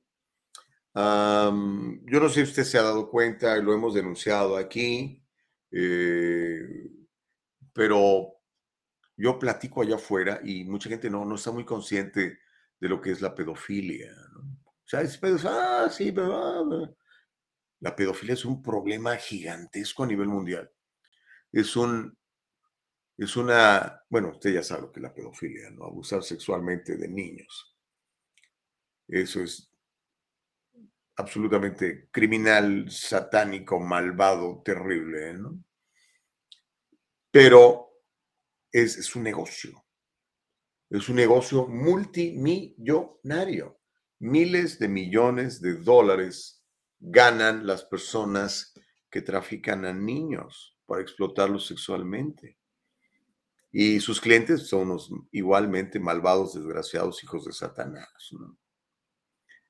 Pues bueno, el nuevo dueño de Twitter, el señor Elon Musk, se ha dado la tarea de denunciar esto. Y acaba de abrir otro. Este cuate está abriendo más frentes de batalla, que, Dios le dé fuerza a este compa, porque aunque él creo que no cree en Dios, pues sí necesita, sí necesita la bendición de él para poder salir adelante con todo esto que quiere intentar, ¿no?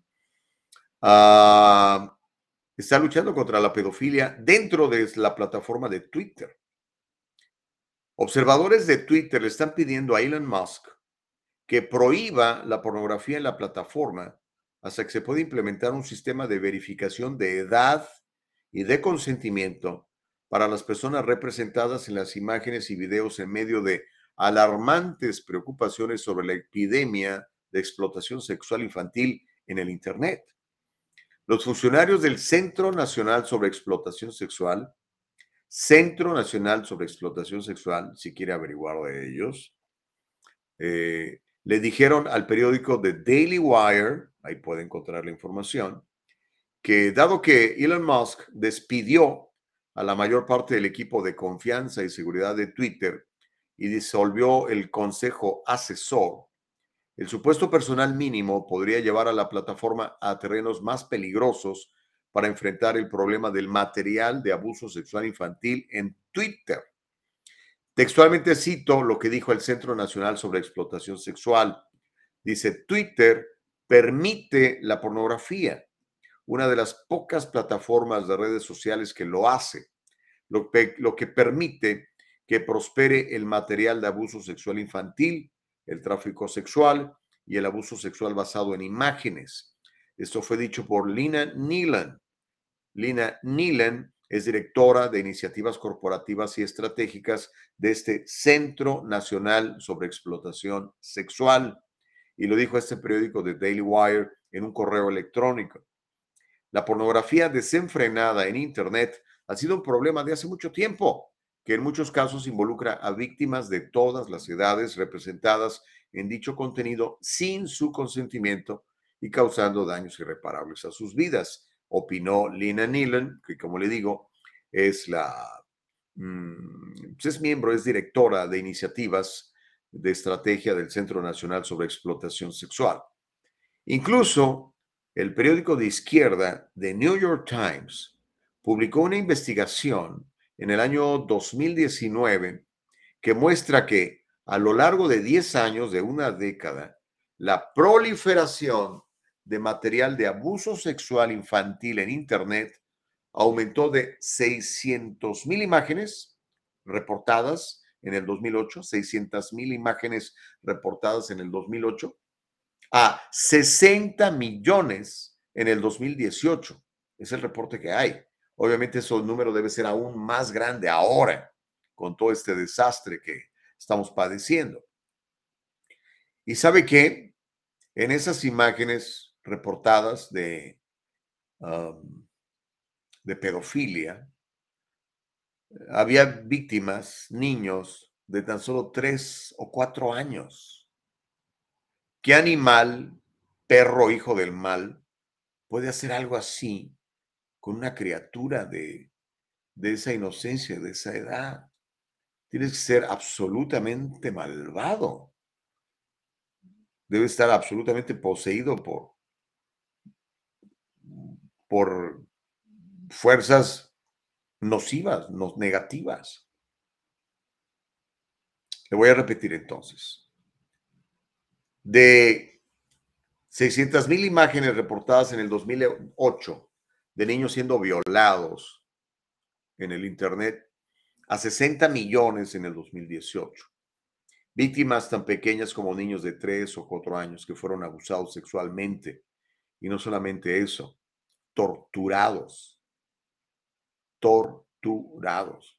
Tienes que ser un verdadero animal salvaje, hijo de Satanás, para hacer algo como esto. En la cuenta de Twitter del Centro Nacional sobre Explotación Sexual. Este fue el video que publicaron. Ah, otra vez le recomiendo discreción. Lo que voy a mostrarles es muy fuerte. No tanto por las imágenes, sino por las palabras. En la cuenta de Twitter del Centro Nacional sobre Explotación Sexual, este fue el video que publicaron. Voy a más o menos parafrasearle lo que dice el video. Dice, esto es lo que sucede cuando no se cuenta con las personas y los procedimientos adecuados para tratar el material de abuso sexual infantil. El impacto del abuso sexual infantil no se puede subestimar y se debe hacer todo lo posible para eliminarlo y prevenirlo, desde borrar los hashtags hasta prohibir la pornografía. Y querida Nicole, este, vamos a a ver el video, vamos a escucharlo sobre todo. Es tristísimo. Adelante. My son was victimized in his own bedroom on his iPhone. He was 13, thinking that he was talking to a 16 year old girl. Basically, a predator took multiple Snapchat videos and put them together to make one video. It surfaced online how we became known of the situation was I got a phone call from just an acquaintance that her niece, you know, had told her that my son was in his room and he was telling her that he was suicidal and that he wanted to kill himself due to the um, material that had been floating around school and the kids were passing around. There had been 167,000 views. We met with this federal agent and he said that this is not your fault and this is classic. You're a victim of a child trafficking situation. I reached out to Twitter. We basically had going back and forth with Twitter. Twitter in writing said, We have viewed the material and this does not break our policies. So I, as a parent, don't understand. I mean, a predator molesting a child is is against the law. It's it's not okay. And and how is it okay for tech companies to say, well, we viewed the material and it doesn't break our policies? It's just mind blowing to me, and we need to fight to protect them.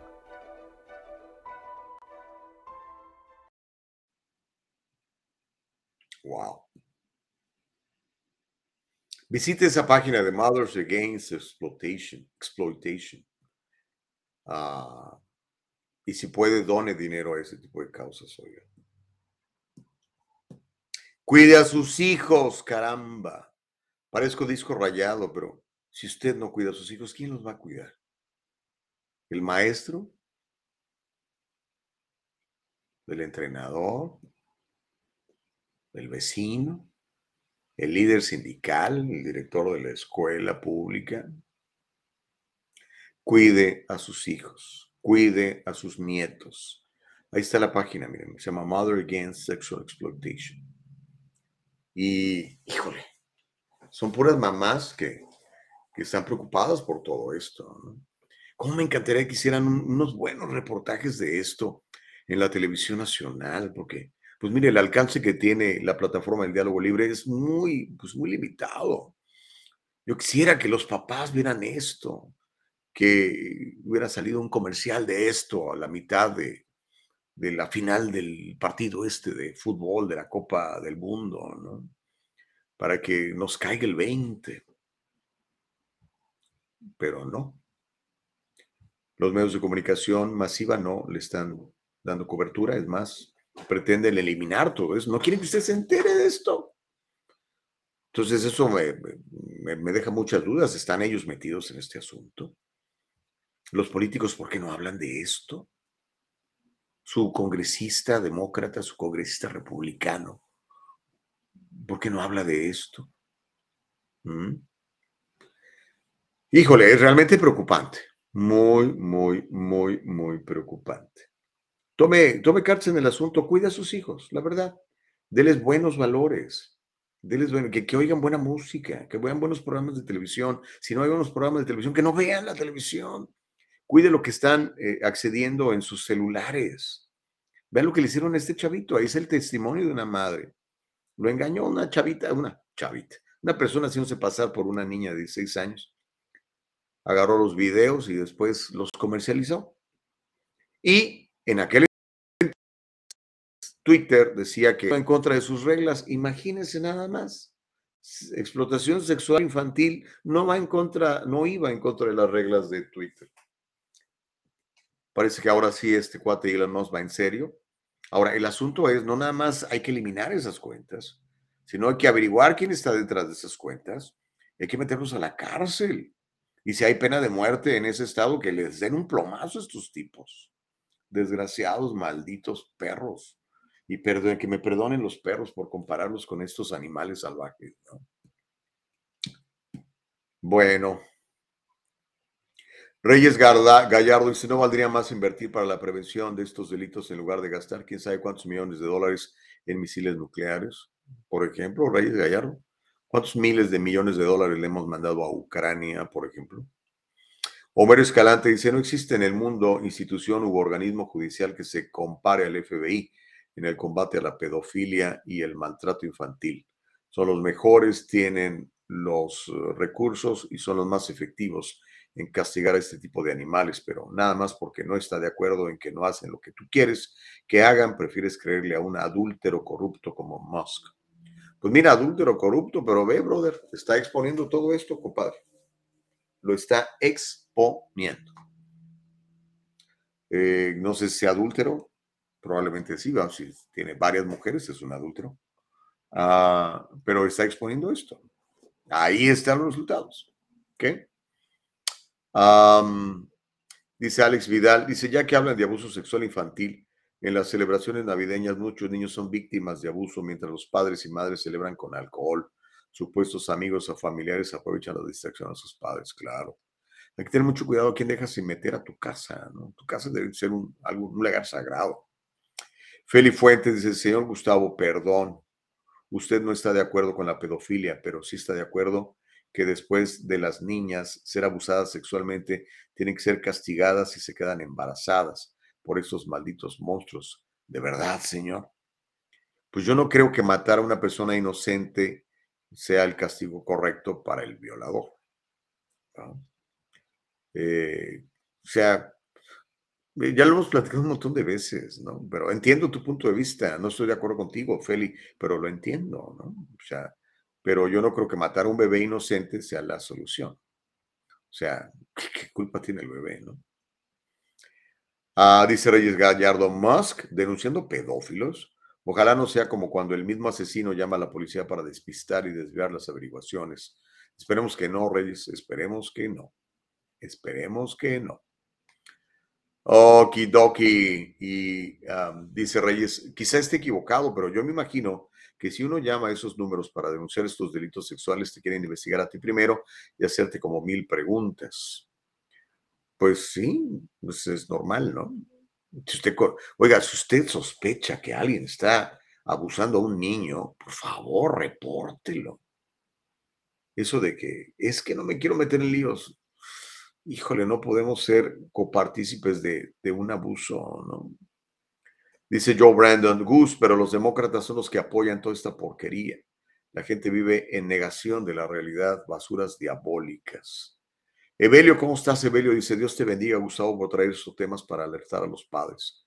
Es una labor excelente y valiente. Pues bendito sea Dios, mi querido Evelio. Eh, aquí la agenda es el diálogo libre. Esa es mi agenda. Esa es la agenda de Nicole, es la agenda de, Eva, es la agenda de todos los que apoyan este programa, el diálogo libre. No tenemos más agenda que eso. Y tratar temas que, que no, no, se los van a decir en, en, en, los canales de televisión, porque la verdad no se los van a decir. Dice Feli Fuentes, Señor, no precisamente la familia cuida a los niños. Hay niños siendo abusados sexualmente por papás, por hermanos. ¿Y qué crees, Señor? La mamá solo dice, no digas tonterías, no hables mentiras, ellos te aman. Cierran sus ojos y se hacen que la Virgen les habla. Feli, acabas de poner el punto en la I, tienes toda la razón. Pero si usted se da cuenta que una mamá está solapando a un papá abusador sexual de sus hijos, denúncielo, por favor. Pero en fin, está heavy el tema, ¿no? Ahora, ¿qué otra cosa está haciendo Elon Musk? No solamente está denunciando la pedofilia en su propia plataforma, sino que sigue publicando la corrupción entre el FBI, ese del que dice Homero que es la mejor institución. Pienso que el FBI se ha politizado y que está en manos de gente enemiga del país. Pero sin embargo, Twitter sigue publicando la corrupción entre el FBI y el cartel de los Biden. La noticia explosiva sobre esa computadora portátil de Hunter Biden. ¿Cuándo vamos a conocer los contenidos de esa computadora, por el amor de Dios? Esta noticia que fue dada a conocer por el periódico New York Post fue censurada después de que el FBI advirtiera a los ejecutivos de Twitter sobre las campañas de interferencia electoral en el extranjero. Esto de acuerdo a la séptima entrega de los archivos de Twitter que fueron publicados ayer lunes. Si usted se quiere enterar, es muy sencillo. Entra a la plataforma de Twitter y ponga Hunter Biden. Y ahí le van a dar los siete archivos que han ido publicando. Véalos. Yo sé que ahorita el periodismo está absolutamente corrompido. Eh, yo no veo que se hable de esto más que en Twitter y en algunas plataformas que no son censuradas, pero el Big Media, el Big Tech, haga de cuenta que nada está ocurriendo. Pero ahí está la información para que todo el mundo la vea. Las ediciones anteriores de este proyecto de dar a conocer los archivos de Hunter Biden fueron reveladas por periodistas independientes en base a correos electrónicos y otros documentos internos de la empresa proporcionados por el director ejecutivo de Twitter, Elon Musk. Han demostrado que las fuerzas del orden federales controlaban el contenido de la plataforma, de la plataforma de Twitter, y le pedían a los ejecutivos de Twitter que eliminaran ciertas publicaciones. Incluso antes que el New York Post publicara el ahora infame, infame artículo de octubre del 2020 que incluía pruebas de que Hunter Biden le presentó a su padre a un empresario ucraniano. Los funcionarios del FBI presionaron a la gerencia de Twitter para que censurara la historia. Una encuesta posterior de votantes de Biden en estados críticos encargados por el Centro de Investigación de Medios encontró que el 41. no, perdón, el 45.1%, 45.1 dijo que no estaba al tanto del escándalo financiero que envolvía a Biden y a su hijo Hunter. Claro, por supuesto que no estaban al tanto, pues no, lo, bloquearon la información, la censuraron. Mientras que el conocimiento del escándalo habría llevado a 9.4% de los votantes a abandonar a Biden como su candidato preferido. Esta es una encuesta del Centro de Investigación de Medios. El comandante en jefe actual, el presidente de los 81 millones de votos, Ganó estados como Georgia, Arizona y Wisconsin por márgenes mínimos, lo que implica que el conocimiento de la historia de la laptop de Hunter Biden, de la cual yo hablé en la estación de radio en donde tenía yo un programa, y me dijeron, Gustavo, estás loco. Esa es desinformación rusa. Pero esto pudo haber cambiado el resultado de la contienda, damas y caballeros. Ahora, quiero que vea eh, este, este Twitter donde se publica, este, tienes ahí el, enlace, Nick, eh, Nicole, eh, este asunto de, ya, ya son siete archivos que están publicando. Aquí está, miren. Dice, how the FBI and intelligence community discredited factual information about Hunter Biden's foreign business dealings, both after the before the New York Post revealed the contents of his laptop on October 14, 2020. El FBI y la laptop de Hunter Biden, como el FBI y la comunidad de inteligencia desacreditó información real al respecto de los negocios con extranjeros de Hunter Biden y como antes y después eh, del periódico New York Post había revelado esta información. Usted sabe que esta información la tenía el FBI meses antes de que el New York Post la revelara y la ocultó. ¿Por qué? Que no el FBI está encargado de dar a conocer, pues es el máximo organismo policíaco del país, ¿no? Pero pues está corrupto. El FBI yo creo que ya no tiene remedio. El FBI habría que desaparecerlo y crear un nuevo organismo y toda esa gente meterla a la cárcel por, por corrupta, ¿no? Pero, pues bueno, a pesar de todas las evidencias hasta ahorita, el Congreso no ha dicho nada, ni republicanos ni demócratas. ¿eh? Ay, Dios mío de mi vida. En esas estamos, chicuelos. En esas estamos. Pero, ¿qué cree? Se va a tener que ir de Twitter Elon Musk. La gente votó para que renunciara a ser el mero mero, el CEO. ¿Cómo la ve desde ahí? De eso y más vamos a platicar al regresar a la pausa. También le voy a contar, increíblemente, pero cierto, un tribunal le ha dado la victoria a los atletas trans en favor de las mujeres biológicas en deportes de mujeres. Se trata de cuatro chavitas que demandaron porque dicen, pues nos ganan todas las competencias estos hombres disfrazados de mujeres. Le voy a contar la historia de una chavita ah, que se llama Alana Smith.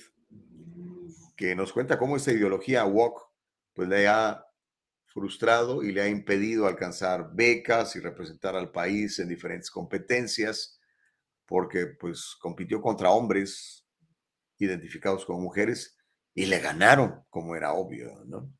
Y hablando de atletas, le voy a contar cómo van a matar, van a ahorcar a un futbolista por apoyar el que las mujeres tengan los mismos derechos que los hombres. Al regresar de la pausa, no le cambie, es el diálogo libre.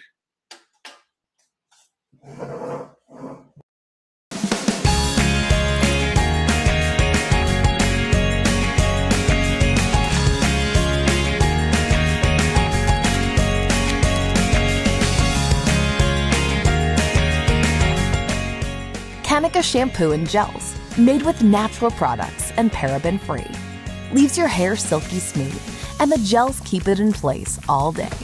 Kanika, for today's generation. And most important, Kanika, made with love.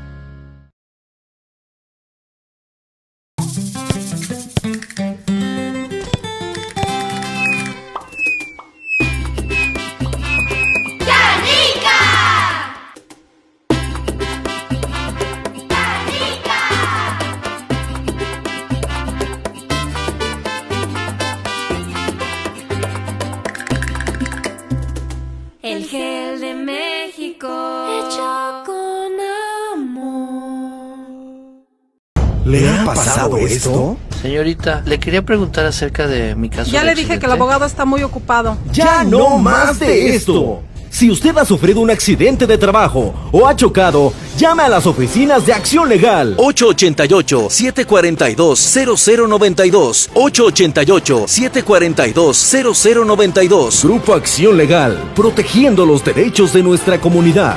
Hacer un reclamo falso o fraudulento puede ocasionar multas desde 50 mil dólares o 5 años de prisión. Las opciones de escuela, que se dice School Choice, es una oportunidad para nosotros los padres para que tengamos opciones en donde mandar a nuestros hijos a la escuela. Como familia nosotros decidimos en dónde vamos a vivir, qué casa comprar, qué carro conducir.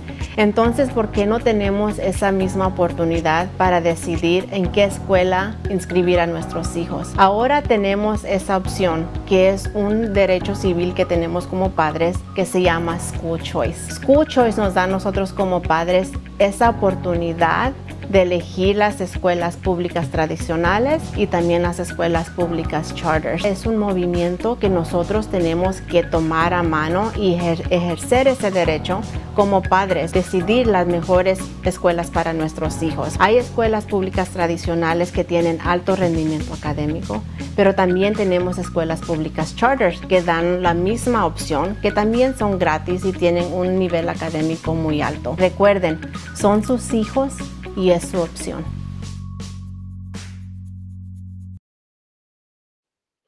Involúcrese, involúcrese en el proceso educativo de sus hijos, sea absolutamente mamá helicóptero, sea papá helicóptero.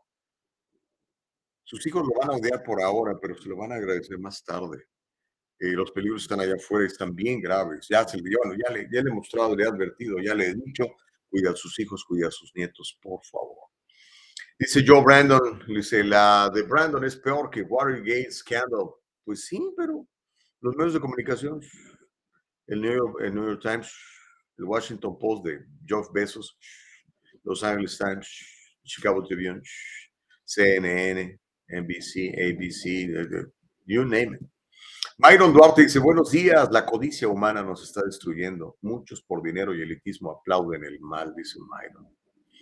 Homero dice, señor Gustavo Vargas, el FBI, que es la mejor institución judicial de todo el país y de todo el mundo, está coordinado con agentes extranjeros, pero Twitter y Musk, que son lacayos de los terroristas saudíes. Sally Tello dice, hay casas de adopción corrompidas por cierta fundación. Se sirven de esos albergues para sus condenables instintos. Y hay pruebas. FBI corrupto que no sigue las investigaciones.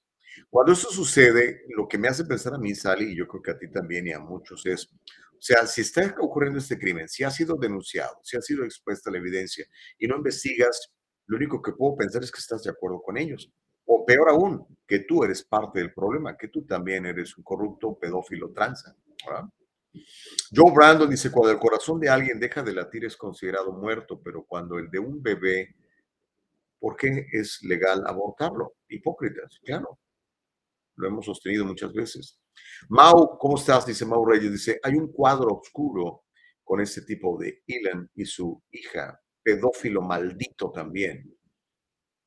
¿Será un pedófilo Elon Musk, Mau? David Gallegos dice, aplausos, buenos días, Gus.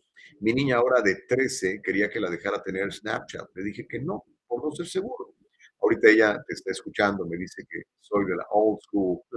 Bendiciones y sigue con estas noticias. Sí, David, lo más precioso que tenemos son nuestros hijos. Tenemos que cuidarlos, tenemos que asegurarnos de que lleguen fuertes, sólidos y sanos a la edad adulta para que tengamos buenos ciudadanos. Los buenos ciudadanos crean buenas familias, las buenas familias crean buenas sociedades y las buenas sociedades crean buenas naciones. El factor humano es fundamental, hay que cuidarlo. Sally dice, hay una serie de videos que hizo una jovencita recopilando material sobre este tema, sobre el abuso sexual, la pedofilia. Terrible todo lo que existe. Ese día que vi tuve un ataque de pánico. Si vemos algo, denunciemos. Estoy de acuerdo contigo, Sally. Pues bueno, pero ¿qué cree? Elon Musk se va a ir, por lo menos va a tener que irse porque eso fue lo que prometió. Resulta que Elon Musk eh, fue votado fuera. La comunidad de Twitter vota por que renuncie Elon Musk a Twitter. Dos meses es el tiempo que ha durado Elon Musk como CEO, como Chief Executive Officer de Twitter. El empresario que compró la red social a finales de octubre, el domingo pasado sometió a votación si debería de continuar o no como presidente ejecutivo de la empresa. Ah, pues bueno, los resultados son claros. Ahorita le voy a mostrar el, el tweet con los resultados. 57.5% de votos en favor de su renuncia, 57.5. 42.5 en favor de que Musk continuase en el puesto. ¿Sabe cuántos participaron? 17 millones y medio. Bueno, más de 17 millones y medio de usuarios. El veredicto puede marcar el final de Elon Musk al frente de la empresa.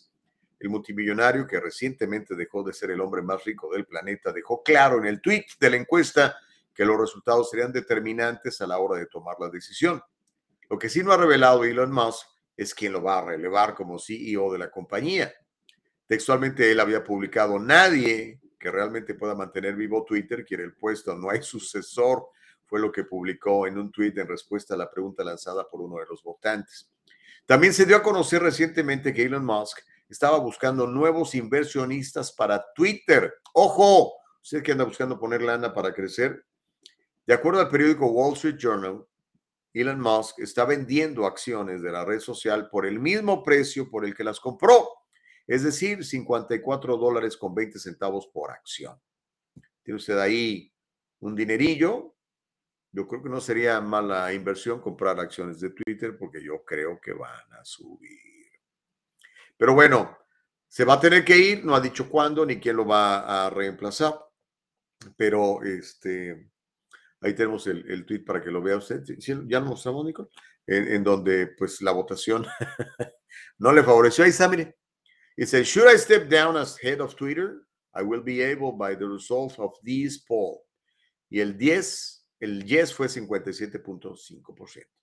Vamos a ver si se va, porque es la otra onda, ¿no? O sea, ahora ya dijo, ahora pues renuncie y nombre a alguien a quien, en, en, en que él confíe, ¿no? Y que haga un buen trabajo. Y yo creo que al final de cuentas va a ser positivo para él. Usted tiene tantas empresas, tiene tantos negocios que atender. No, no me imagino a alguien más ahí tuiteando. Y, sí, creo que lo hace. Creo que los tweets que él publica son de él. O sea, no, no nadie le maneja su, su cuenta, ¿no? Interesante. Uh, Joe Brandon dice, qué inteligente es Elon Musk. Va a poner un títere ese títere va a bloquear a toda la porquería y los Demon Rats y él se lava las manos. Espero que no lo haga Joe Brandon, formerly known as Dennis Torres, porque pues, de lo que se trata es de mantener el diálogo libre, ¿no? Si tú vas a bloquear los que te caen gordo, pues entonces va a ser Facebook, va a ser YouTube, qué chiste, ¿no? Va a ser como los demócratas, pues no. Noé Contreras dice, por lo menos esa votación es más confiable que los midterm elections. Pues sí, es una votación absolutamente abierta, ¿no? Y pues ya no hay bots, ya los eliminó todos. Esos robots que existían, eh, haciendo gordas las carteras de muchos y favoreciendo ciertas políticas, ¿no? Ah, dice Sally Tello, bueno, si yo tuviera el dinero de Elon Musk, también dejaría Twitter y todas mis empresas, contrato a otros CEOs y me dedico a viajar por el mundo entero, dice Sally Tello. No, este cuate no solamente viaja por el mundo, viaja al espacio, imagínate. Noé Contreras dice, el perfil de un pedófilo es simple, se parece a Biden. Órale. Lo han acusado muchas veces, pero pues la cosa es que haya pruebas, ¿no? Joe Brandon dice, lo de Brandon es peor que Watergate Scandal. Bueno, eso ya lo había yo leído. Ok, vamos a otros temas porque se me está acabando el tiempo. Nos quedan 15 minutos de programa y le quiero mostrar esta historia. Cuatro, atletas, cuatro niñas, cuatro jovencitas, pueden ser sus hijas, que demandaron por una política de deportes transgénero de Connecticut, perdieron su caso en el Tribunal Federal. Un panel de tres jueces en el Tribunal de Apelaciones del Segundo Circuito confirmó la decisión de un tribunal inferior de desestimar el caso de las niñas, que buscaba eliminar una política que permite a los hombres biológicos competir en equipos deportivos de niñas en Connecticut. Las atletas de cuatro pistas se llaman Selina Sewell, Chelsea Mitchell, Alana Smith y Ashley Nicoletti, y sus madres habían argumentado en su demanda que la política de la autoridad deportiva de la escuela secundaria de Connecticut, que permite a los estudiantes transgénero competir en equipos de niñas, pues pone en desventaja a las jovencitas y las ha hecho perder oportunidades y premios, becas y los derechos de representar a sus estados y a sus escuelas.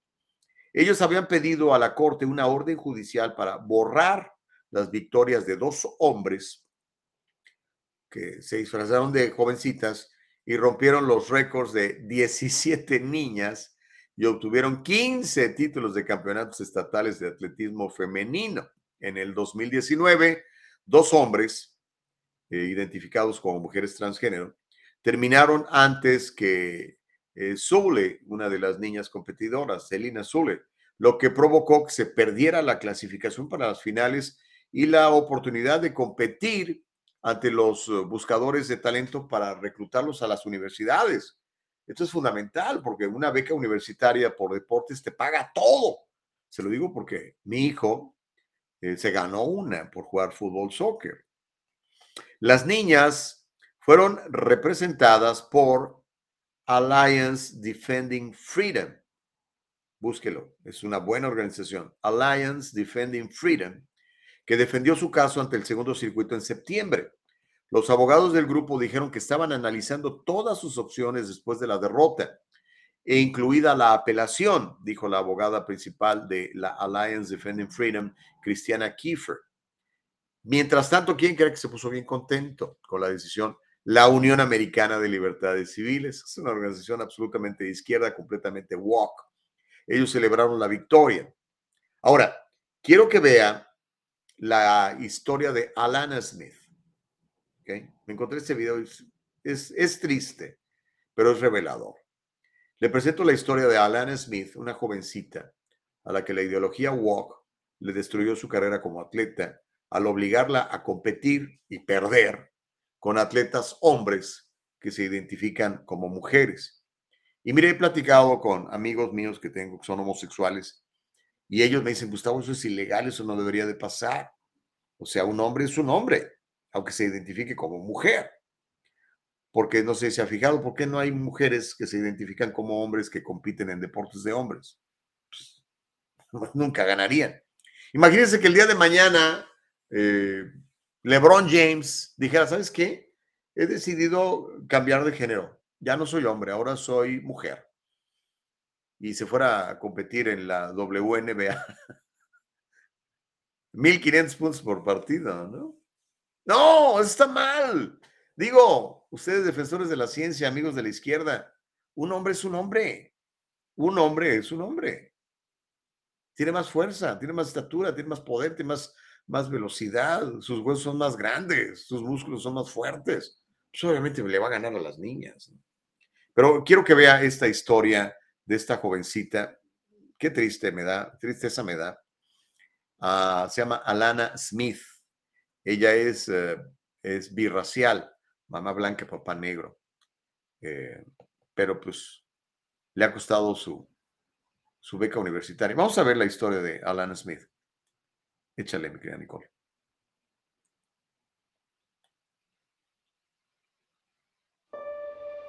On the way to a track meet in New York City, Alana and I were talking about what her strategy was going to be for the day. And she looked at me and said, Mom, it really doesn't matter because I'm running against the boys today. I won't win.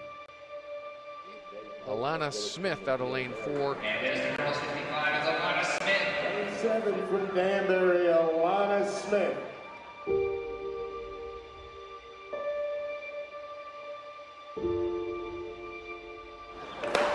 And down the straightaway they come.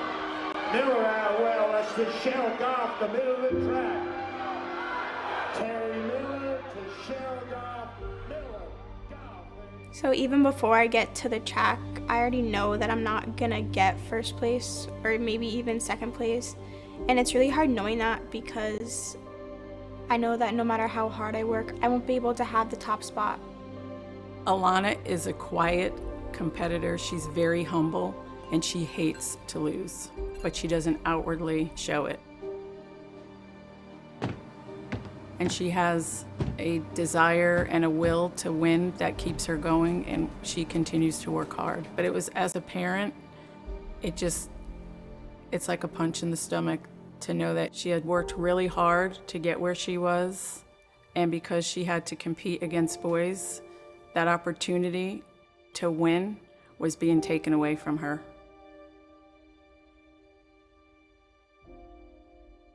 Women should have the opportunity to be champions. Athletics is an opportunity for young girls to develop self confidence, to work hard, to see the results, not just to participate, but to win. And when you allow males to come in and to steal those opportunities away from young women, that is not okay. It doesn't just violate Title IX, but it impedes their future athletic and career opportunities as well.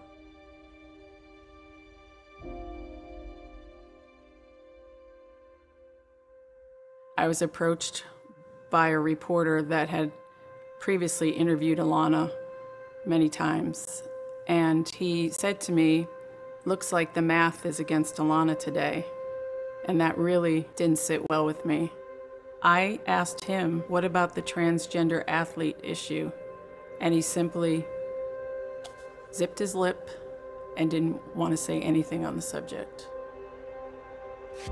That made me feel very frustrated that no one wants to discuss the issue that we all see competing against boys in a female sport. That's just not fair.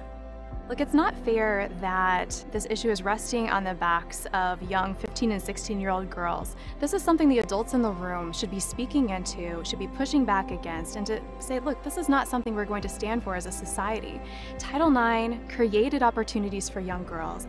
And that's why it's such a problem to redefine biological sex to mean gender identity.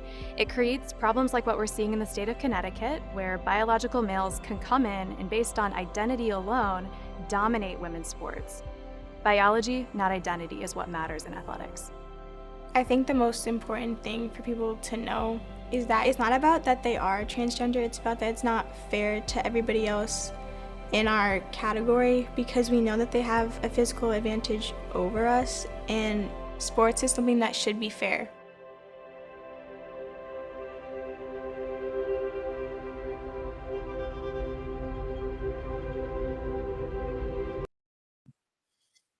¿Cómo la ves desde ahí?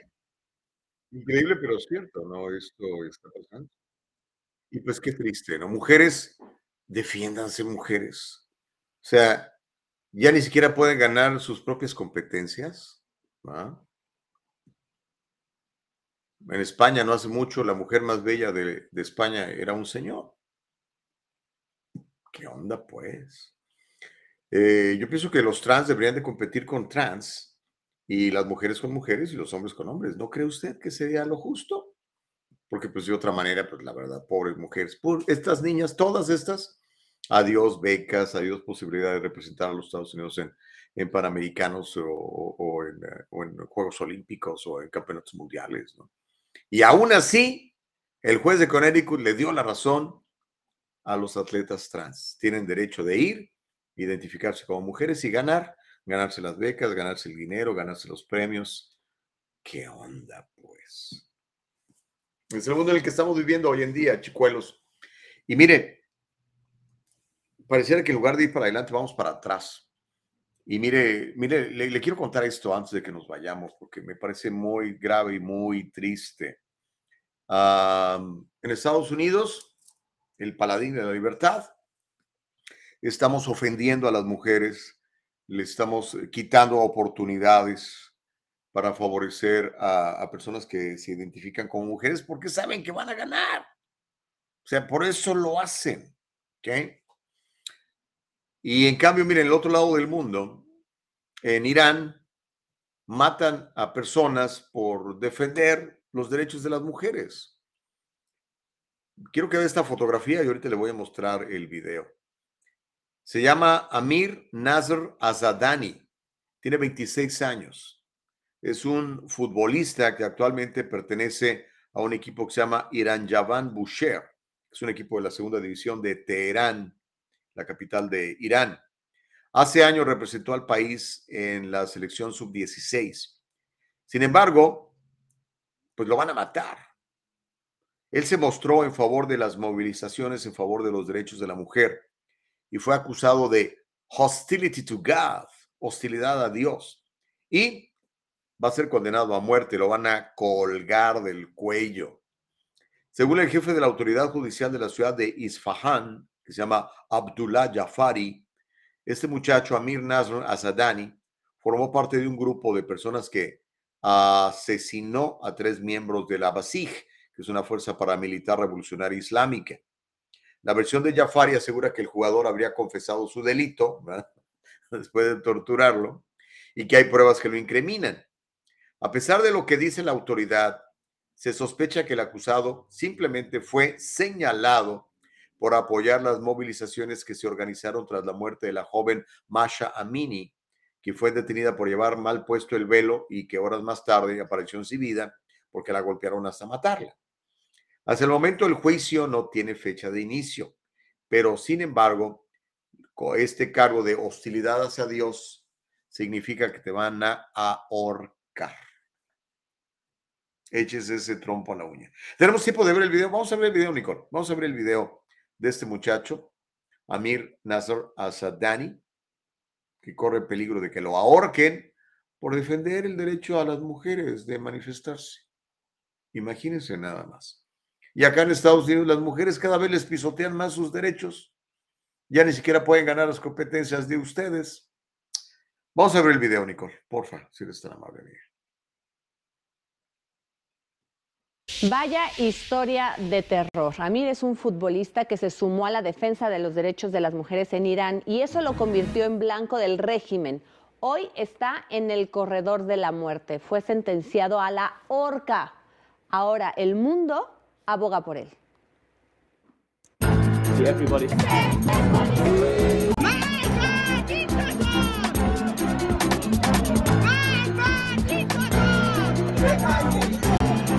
Es lo que piden los iraníes desde septiembre, luego de que Masa Amini fuera asesinada cuando estaba bajo custodia de la policía de la moral por llevar mal puesto el velo islámico. Desde esa fecha, miles de mujeres no han dejado de manifestarse, meses en los que se han unido hombres que apoyan los derechos que ellas exigen y además piden por las libertades básicas de su país, aunque volverse un aliado de las mujeres en Irán trae como consecuencia una enemistad con Dios o traición a la patria. Es el delito mojarebe que lleva a la pena de muerte y por el que han condenado a Amir Nazar Asadani, un futbolista de 26 años que fue detenido a mediados de noviembre. Lo culparon de pertenecer a un grupo armado involucrado en la muerte de tres agentes durante protestas en una ciudad de Irán. Algunos miembros de la comunidad internacional de fútbol han levantado la voz, pero nada que impacte para detener esta injusticia, evitar que Amir sea llevado a la horca, pues esta semana el régimen iraní ejecutó a dos manifestantes. Ele foi condenado à morte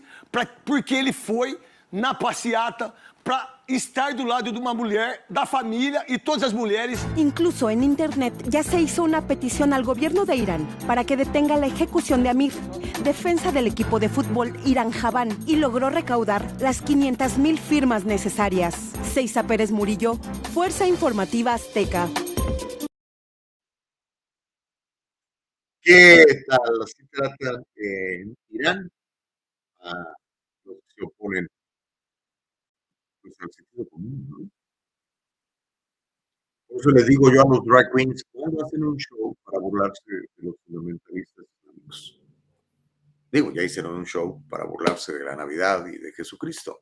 Cuando hacen un show para burlarse de, de los musulmanes, a ver, háganlo aquí en Estados Unidos, aquí es libre, aquí se puede.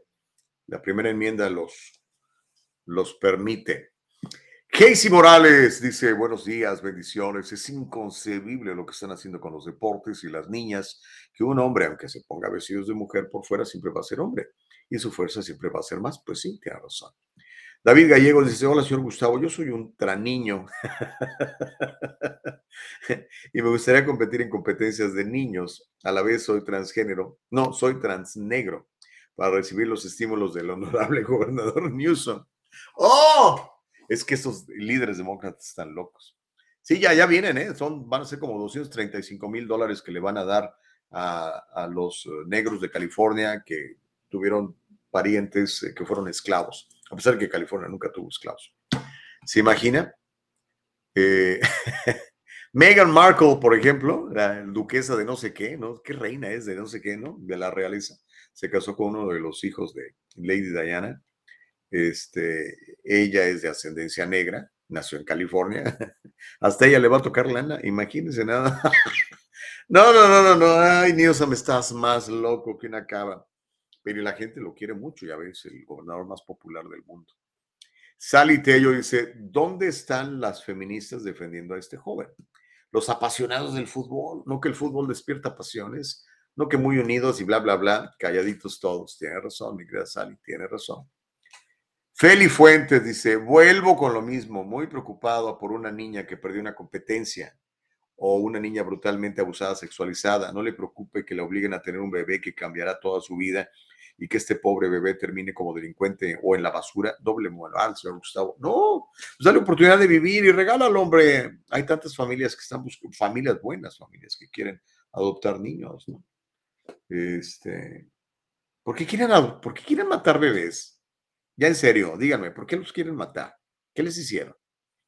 Miriam Santoyo dice, qué mal que no reconozcan, apoyen lo que es natural y real, mujer es mejor y no hay más. Esa o ese juez y jurados están mal, dice Miriam Santoyo. Hace poquito me, me, llamó la atención, alguien me dijo de, hay un muchacho francés muy famoso que juega fútbol, de hecho es la gran estrella de, de Francia, ¿cómo se llama el muchacho? Mbappé. Eh, su novia es, es, un hombre, es un, es un transexual. Ah, Alex Vidal, pues, cada quien, ¿no? Alex Vidal dice, no siempre un hombre es un hombre, también hay una minoría llamada hermafrodita, dice Alex Vidal Martínez. Sí, ¿qué, minoría será? Súper mínima, ¿no? dice Joe Brandon, toda esta porquería es lo que apoya la basura de la Casa Blanca, izquierdistas y basuras. Ah, Mauricio Reyes dice, Trump en Elon 2024. Mauricio Reyes, ¿te imaginas? un, ticket de, Donald Trump con Elon Musk para el 24. Ah, lo que pasa es que Elon, bueno, Elon Musk puede ser vicepresidente, pero no puede ser presidente. Para que seas presidente de los Estados Unidos tienes que haber nacido en los Estados Unidos. Y Elon Musk, pues no, es, él es afroamericano, nació en Sudáfrica, se nacionalizó ciudadano americano. Ah, dice Miriam Lilia Valenzuela, hola, señor Gustavo, ¿usted me puede ayudar? Quiero invertir en las acciones de Twitter. Sí, sí, cómo no, claro que sí. Más acuérdense, antes de invertir dinero, chamacos, deben de tener bien asentado eh, su fondo de emergencia, su plan de jubilación, su buen seguro de vida. Eso es fundamental antes de invertir dinero, porque si nada más tienen eso y lo invierten acá y pierden, ¿qué pasó con todo lo demás? No? Acuérdense, hay que diversificar el, el portafolio siempre, Miriam, pero claro que te podemos ayudar. Noé Contreras dice, por lo menos, bueno, ya había yo leído. Ok. Chicuelos, pues vamos a tener que llegar al final. Ah, ya nos pasamos. Mire, Para mañana vamos a dejar este tema porque ya no lo alcancé, pero está muy interesante. Un senador federal propone que los jóvenes dejen la pornografía y tengan una cita real con una mujer real a la cual respeten, amen y quieran y eventualmente se casen con ella.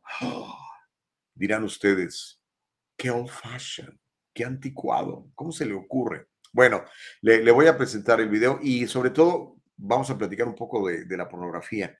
Vamos a ver si podemos conseguir a esta, esta psicóloga para que nos hable del tema, Nicole Castillo. ¿Ok? Bueno, mire, vamos a servir, vamos a trabajar. Mañana regresamos de 7 a 9 tiempo al Pacífico de los Estados Unidos. Nicole Castillo, gracias por tu extraordinaria labor. Aplauso generoso para la Nicole, eh, mi productora ejecutiva Eva Castillo, y a todos ustedes que nos hacen el favor de seguirnos, comentar y platicar. Dice Abraham Lugo, Félix, si supieras cuánta gente está dispuesta a adoptar bebés, gente con anhelo de tener una familia. Sí, sí los hay, hay muchos, Abraham. Yo sí dice, Félix Fuentes, ya entendimos que tú eres a favor del aborto, acéptalo y deja a los demás creer lo que desean, dice Josie Chávez. Ah, dice Sally, ay, qué caliente este tema, ¿no? Sally Tello dice, se obsesionan con matar al bebé de la niña violada y no por matar al violador. Vaya paradoja, ¿cierto, Sally? Bueno, dice Mauricio Reyes, eso pasa por seguir una sucia constitución y ser conservadores, dice Mauricio Reyes. Abraham Lugo dice, sigan votando por esos políticos imbéciles, igual que sus seguidores. Ah, caray. Bueno. Ok, chicos, mañana le seguimos. Nicole Castillo, muchas gracias. Vamos a servir a Dios y a servirle a usted. Mañana le seguimos, ¿ok? Bendiciones, bye, hasta mañana.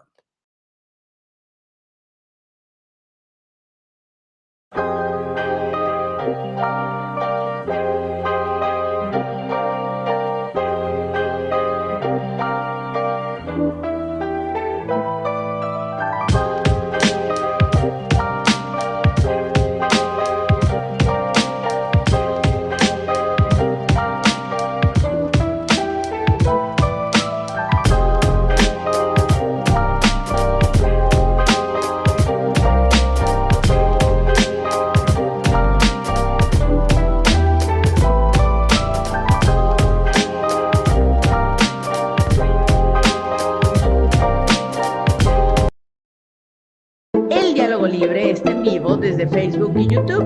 Si te lo perdiste o quieres volverlo a escuchar, entra a nuestra página de internet www.eldialogolibre.com. Todo el programa completo.